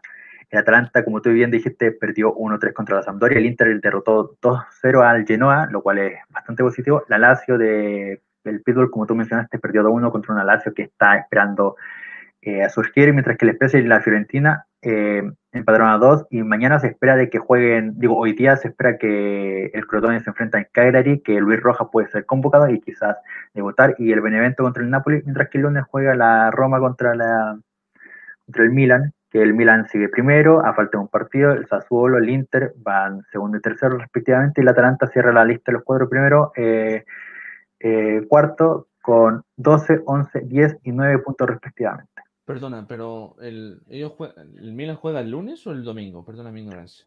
El lunes. Ah, el lunes. ah, mañana cierra la fecha la Juventus, perdón, ante la Verona. Está Sí. el, el pequeño lapso. Ahora, bueno, el resumen de, de la Serie A, rapidita, perfecto. En la Premier, bueno, ganó, le quitaban el invicto a Aston Villa, que era de, los, de uno, de los, uno de los que estaba puntero, ganó el Liverpool con lo justo, empató en un interesante partido el Chelsea ante el United, donde la gran figura fue Mendy, debutó Cavani, eh, eh, des- dije el triunfo del Leeds, ¿cierto? Sí. Sí, lo dijiste. Y, y bueno, mañana juega, en la, pro- en la próxima jornada juega, para hacer el resumen, bueno, el Fulham que, no, el Fulham que nuevamente perdió y que parece que va a caer, va a caer fácilmente al descenso. o esperemos que. Sí, pues lamentablemente para el equipo, para el equipo recién ascendido tiene un hermoso estadio, hay que decirlo. El empate del, West Ham contra el City, sorprendió el empate. Ojo con el West Ham, que también ha tenido un buen inicio de Premier League. Y bueno, Sí, los pero- partidos, de los partidos a destacar, por ejemplo, mañana a las 11 de la mañana juega el Everton de Ancelotti, que ha tenido buena campaña, buena campaña, ante el Southampton. Eh, el Arsenal ante el Leicester, buen partido a las 4 y cuarto. A la 1 y media juegan los Wolves ante el Newcastle. Y otro duelo a destacar, el día lunes, el Tottenham de Mourinho visita al Burnley, que siempre ha dado cuco en algunos partidos. Sí, pero es un equipo que el Burnley tristemente no, no se hace más viejo, no, no se hace más joven. Sí, bueno, eh, vamos, bueno, vamos a España. La liga, hoy día hubo clásico eh, de, en, Barcelona, ganó el Madrid 3 a 1. El primer clásico de, con en la cabeza y el Madrid quedó puntero de la, de la liga con 13 puntos. Rulo, bueno, nuevamente la polémica del VAR ante un gol, creo fue el penal de Ramos, ¿cierto? Sí, bueno, bueno, el penal de Ramos, hay muchas, muchos que dicen que no es penal, que es penal en sí.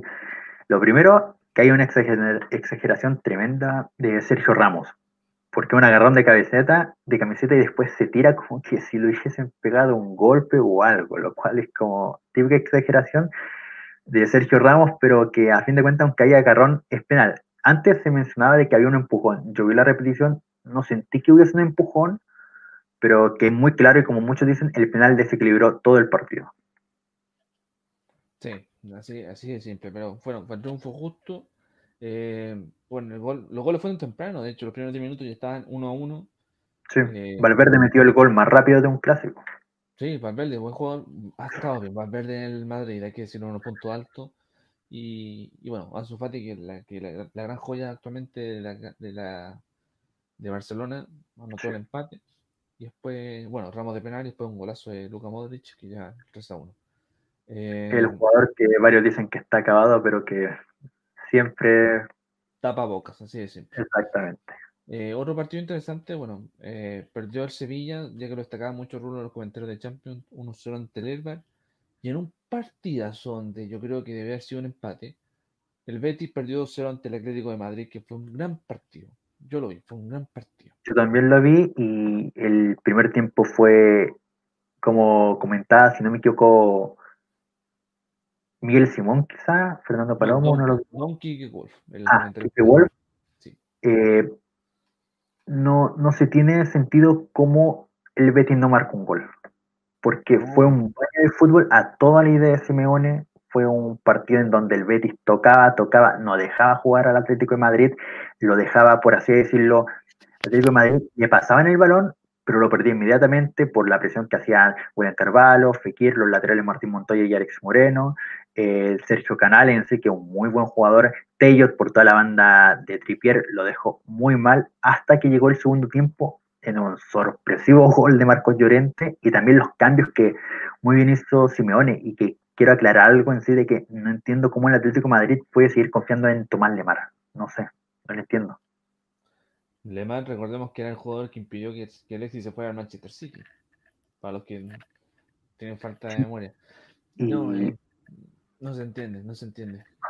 Y, pero y después, bueno, el, fue un partido distinto, el, el Real Betis no pudo hacer nada, y hasta que tristemente llegaron los goles, pero Bravo pudo, Bravo hizo un buen partido. Buen partido, Bravo. Sacó más de. Yo le conté unos 7 goles que sacó sin problema hoy día de hoy, pero partidazo, alguna. partidazo, quiero decir. Y lamentablemente que el Pele no, el profe Pellegrini no ha podido ganar de Simeone. De hecho, han jugado otras dos, cuatro veces antes, bueno, estaba anteriormente en España el, el chileno, el ingeniero, perdón. Y solamente ha sido triunfo y empate, no, empate. Sí, es triste, porque es verdad en este Betis, aunque sea muy temprano, se puede confiar de que puede llegar a una instancia europea al menos. Va a llegar, yo creo que va a llegar, por lo menos Europa League va a llegar. Pero el Sí. problema es que le falta delantera. Sí, eh, Tony Sanabria, eh, Loren Morón y Borja Iglesias no juntan a ninguno actualmente. Joaquín, para qué decirlo, un jugadorazo también respetable en España. 17 años y sigue jugando. sí. Igual, igual que ver, igual, veamos los partidos anteriores que tenía en este inicio de liga, por ejemplo, eh, viendo el calendario, partió, partió, creo que ante el- el Granada fue el primer duelo, ¿no? O fue el Valladolid, ya ni me acuerdo. Déjame revisar inmediatamente. Fue contra el Deportivo Alavés, en el cual Bravo hizo su debut y tuvo un buen cometido y ganó 1-0. Posteriormente derrotó, Ah, ahí está, sí. No, derrotó 2-0 al Valladolid hasta que llegó la tercera fecha, en donde en un polémico partido contra el Real Madrid eh, perdió el invicto que tenía hizo partidazo, ganó 3-2 el Real, sí me acuerdo.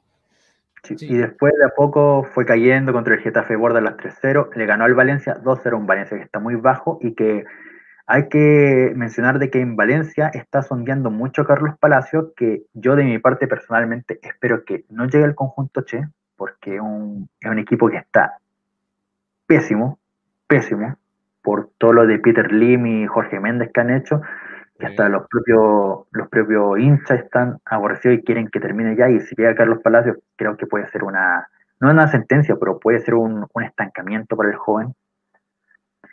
Y luego perdió contra la Real Sociedad en un partido nuevamente polémi- polémico y hoy día perdió contra el Atlético de Madrid. Eh, disculpa por interrumpirte, Francisco. Sí, no hay problema. Igual de todos modos, en este inicio, a pesar de enfrentarse a los grandes al tiro, en la... no empezó mal. Ha empezado, ha empezado regular en el equipo de, de Pellegrini. Hay que ponerle ficha. Ha dado pelea. Sí, eso, eso respecto en España. Eh, bueno, en Alemania, ¿para qué decir? Bueno, el Bayern hoy día metió 5, qué novedad. El Dortmund le ganó 3-0 al Charque. El Leipzig, que es, que es actualmente el puntero, 2-1 ante el Hertha Berlín. Recordemos que, que para ver la liga alemana tienen que meterse a esta. Esto no es como promoción y cada vez que nada por el estilo. No, no, no, no, no. Y con esto vamos a terminar. A la aplicación OneFootball. Ahí pueden ver la liga Bundesliga gratis. Así es. Exactamente. Ya, así que, bueno, vam- vamos a cerrar. Eh, Rolito, bueno, me falta hablar de lo que pasó en la Eredivisie y esta goleada histórica, que lo decía el chama antes de irse. 13-0 ganó el Ajax. 13-0. Increíble. Bueno, muy increíble, pero no tan, por así decirlo, no tan sorpresivo, porque en la Eredivisie se saben de goleadas y de qué goleadas se sabe, pero 3 de 0 tristemente te deja que el contrario, que si es el UF triple V Benlo, ¿cierto, eh, Ah, Francisco? ah, deja de buscarlo mientras haces el comentario. sí. ¿Ya? Eh, eh, es, yo siento que al rival lo dejó muy mal parado porque... No más, no más, lo fusiló hoy día. Exacto, y 13 goles, o sea, tú te esperas eso de un partido de sin desprestigiar un partido de amateur, de una liga que es el primer peldaño del profesional antes de llegar al, al último, que es donde están los grandes, pero en la Eredivisie, que hayas perdido 13-0, te deja como aquí algo mal, aquí algo pasó, te deja muchas dudas al respecto. Eh, se llama eh, Triple B eh, Bello, así se llama, así. Exactamente. Y, y, y hoy día hizo cinco goles Traoré. Sí, un jugador que ya debutado con su selección, que es Burkina Faso y que tiene 19 años. El Ajax ahí nuevamente demostrando que es un productor de materia prima. Bueno, digamos que el Eredivisie también van, van en la sexta fecha, por cierto, así que no nos sorprende. Y bueno, el Ajax está puntero con 15 puntos y segundo está el de siempre, el PSV. Eso. La eso. Sí, y bueno, me, me están diciendo, bueno, Liga Portuguesa, bueno, ganó el Benfica, juega mañana su duelo correspondiente, pero eh, está puntero y segundo está el Porto. ¿Novedad? No, de momento. Y en Francia, la Ligue 1, bueno, ganó el PSG, volvió a ser, volvió a ser puntero. Eh, el Marsella ganó con lo justo 1-0. Y eh, eh, mañana juega, mañana, creo que mañana juega el Mónaco de Maripán, ¿cierto? Pero no va, no va a Bueno. Eh, Mónaco de Maripán, tristemente no es tan Mónaco de Maripán. No, porque lamentablemente Coba que más el chileno que, que la punta. No creo que sea tan así, pero es, es que no, no sabría. eh, no me la quiero jugar definiendo a Kovacs en sí. Pero, a ver, no es mal técnico, pero es, es muy tosudo, más tosudo que Conte. sí. Bueno, Eh, Ah, el duelo, Mm. perdón, el duelo que enfrenta mañana Ma- el Mónaco es ante el Lyon. Bueno, el León, un León que está bastante en el ojo del huracán, pero no por resultados, sino por la- los fichajes que pueden sacar. Sí, actualmente el Mónaco está noveno con 11 puntos y décimo está su rival que el Mónaco, el Lyon con 10. El PSG está primero con 18, tercero, segundo el Lille, tercero el Reims con 15, al igual que el Marsella. El Lille está con 17. Eso de momento en la League One. Así de simple hicimos ya el resumen de toda la liga en Europa. Exactamente. Bueno, eh, vamos, a, vamos a terminar cerrando, ya que... Ay, perdón. Ya, entonces, bueno, eso respecto al resumen que teníamos, no alcanzamos a ir más porque ya, ya es tarde. Muy ya tarde. casi Quiero tarde. dejar una acotación de Sí, que sí, probable de que a futuro en sí, si todo se realiza bien, eh, los demás deportes que queden fuera del programa eh, sean enviados a través de otra plataforma, si es que todo resulta bien, porque por tiempo en sí no podemos agregarlos todos, pero que hay chilenos en otros deportes, por ejemplo tenis con Bárbara Gática, Tomás Barrios en sí, hay que agregarlos de alguna parte y, y son importantes porque a fin de cuentas el tenis es el segundo deporte más importante de aquí de Chile y se nota mucho porque ha tenido grandes jugadores y también las mujeres también han tenido grandes jugadores. Exactamente. Pronto se ven novedades en esa plataforma, en esa plataforma que dice Bastián.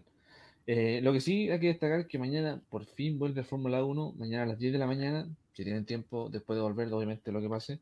eh, Gran Premio de Portugal, el Autódromo Internacional de Algarve. Interesante el premio.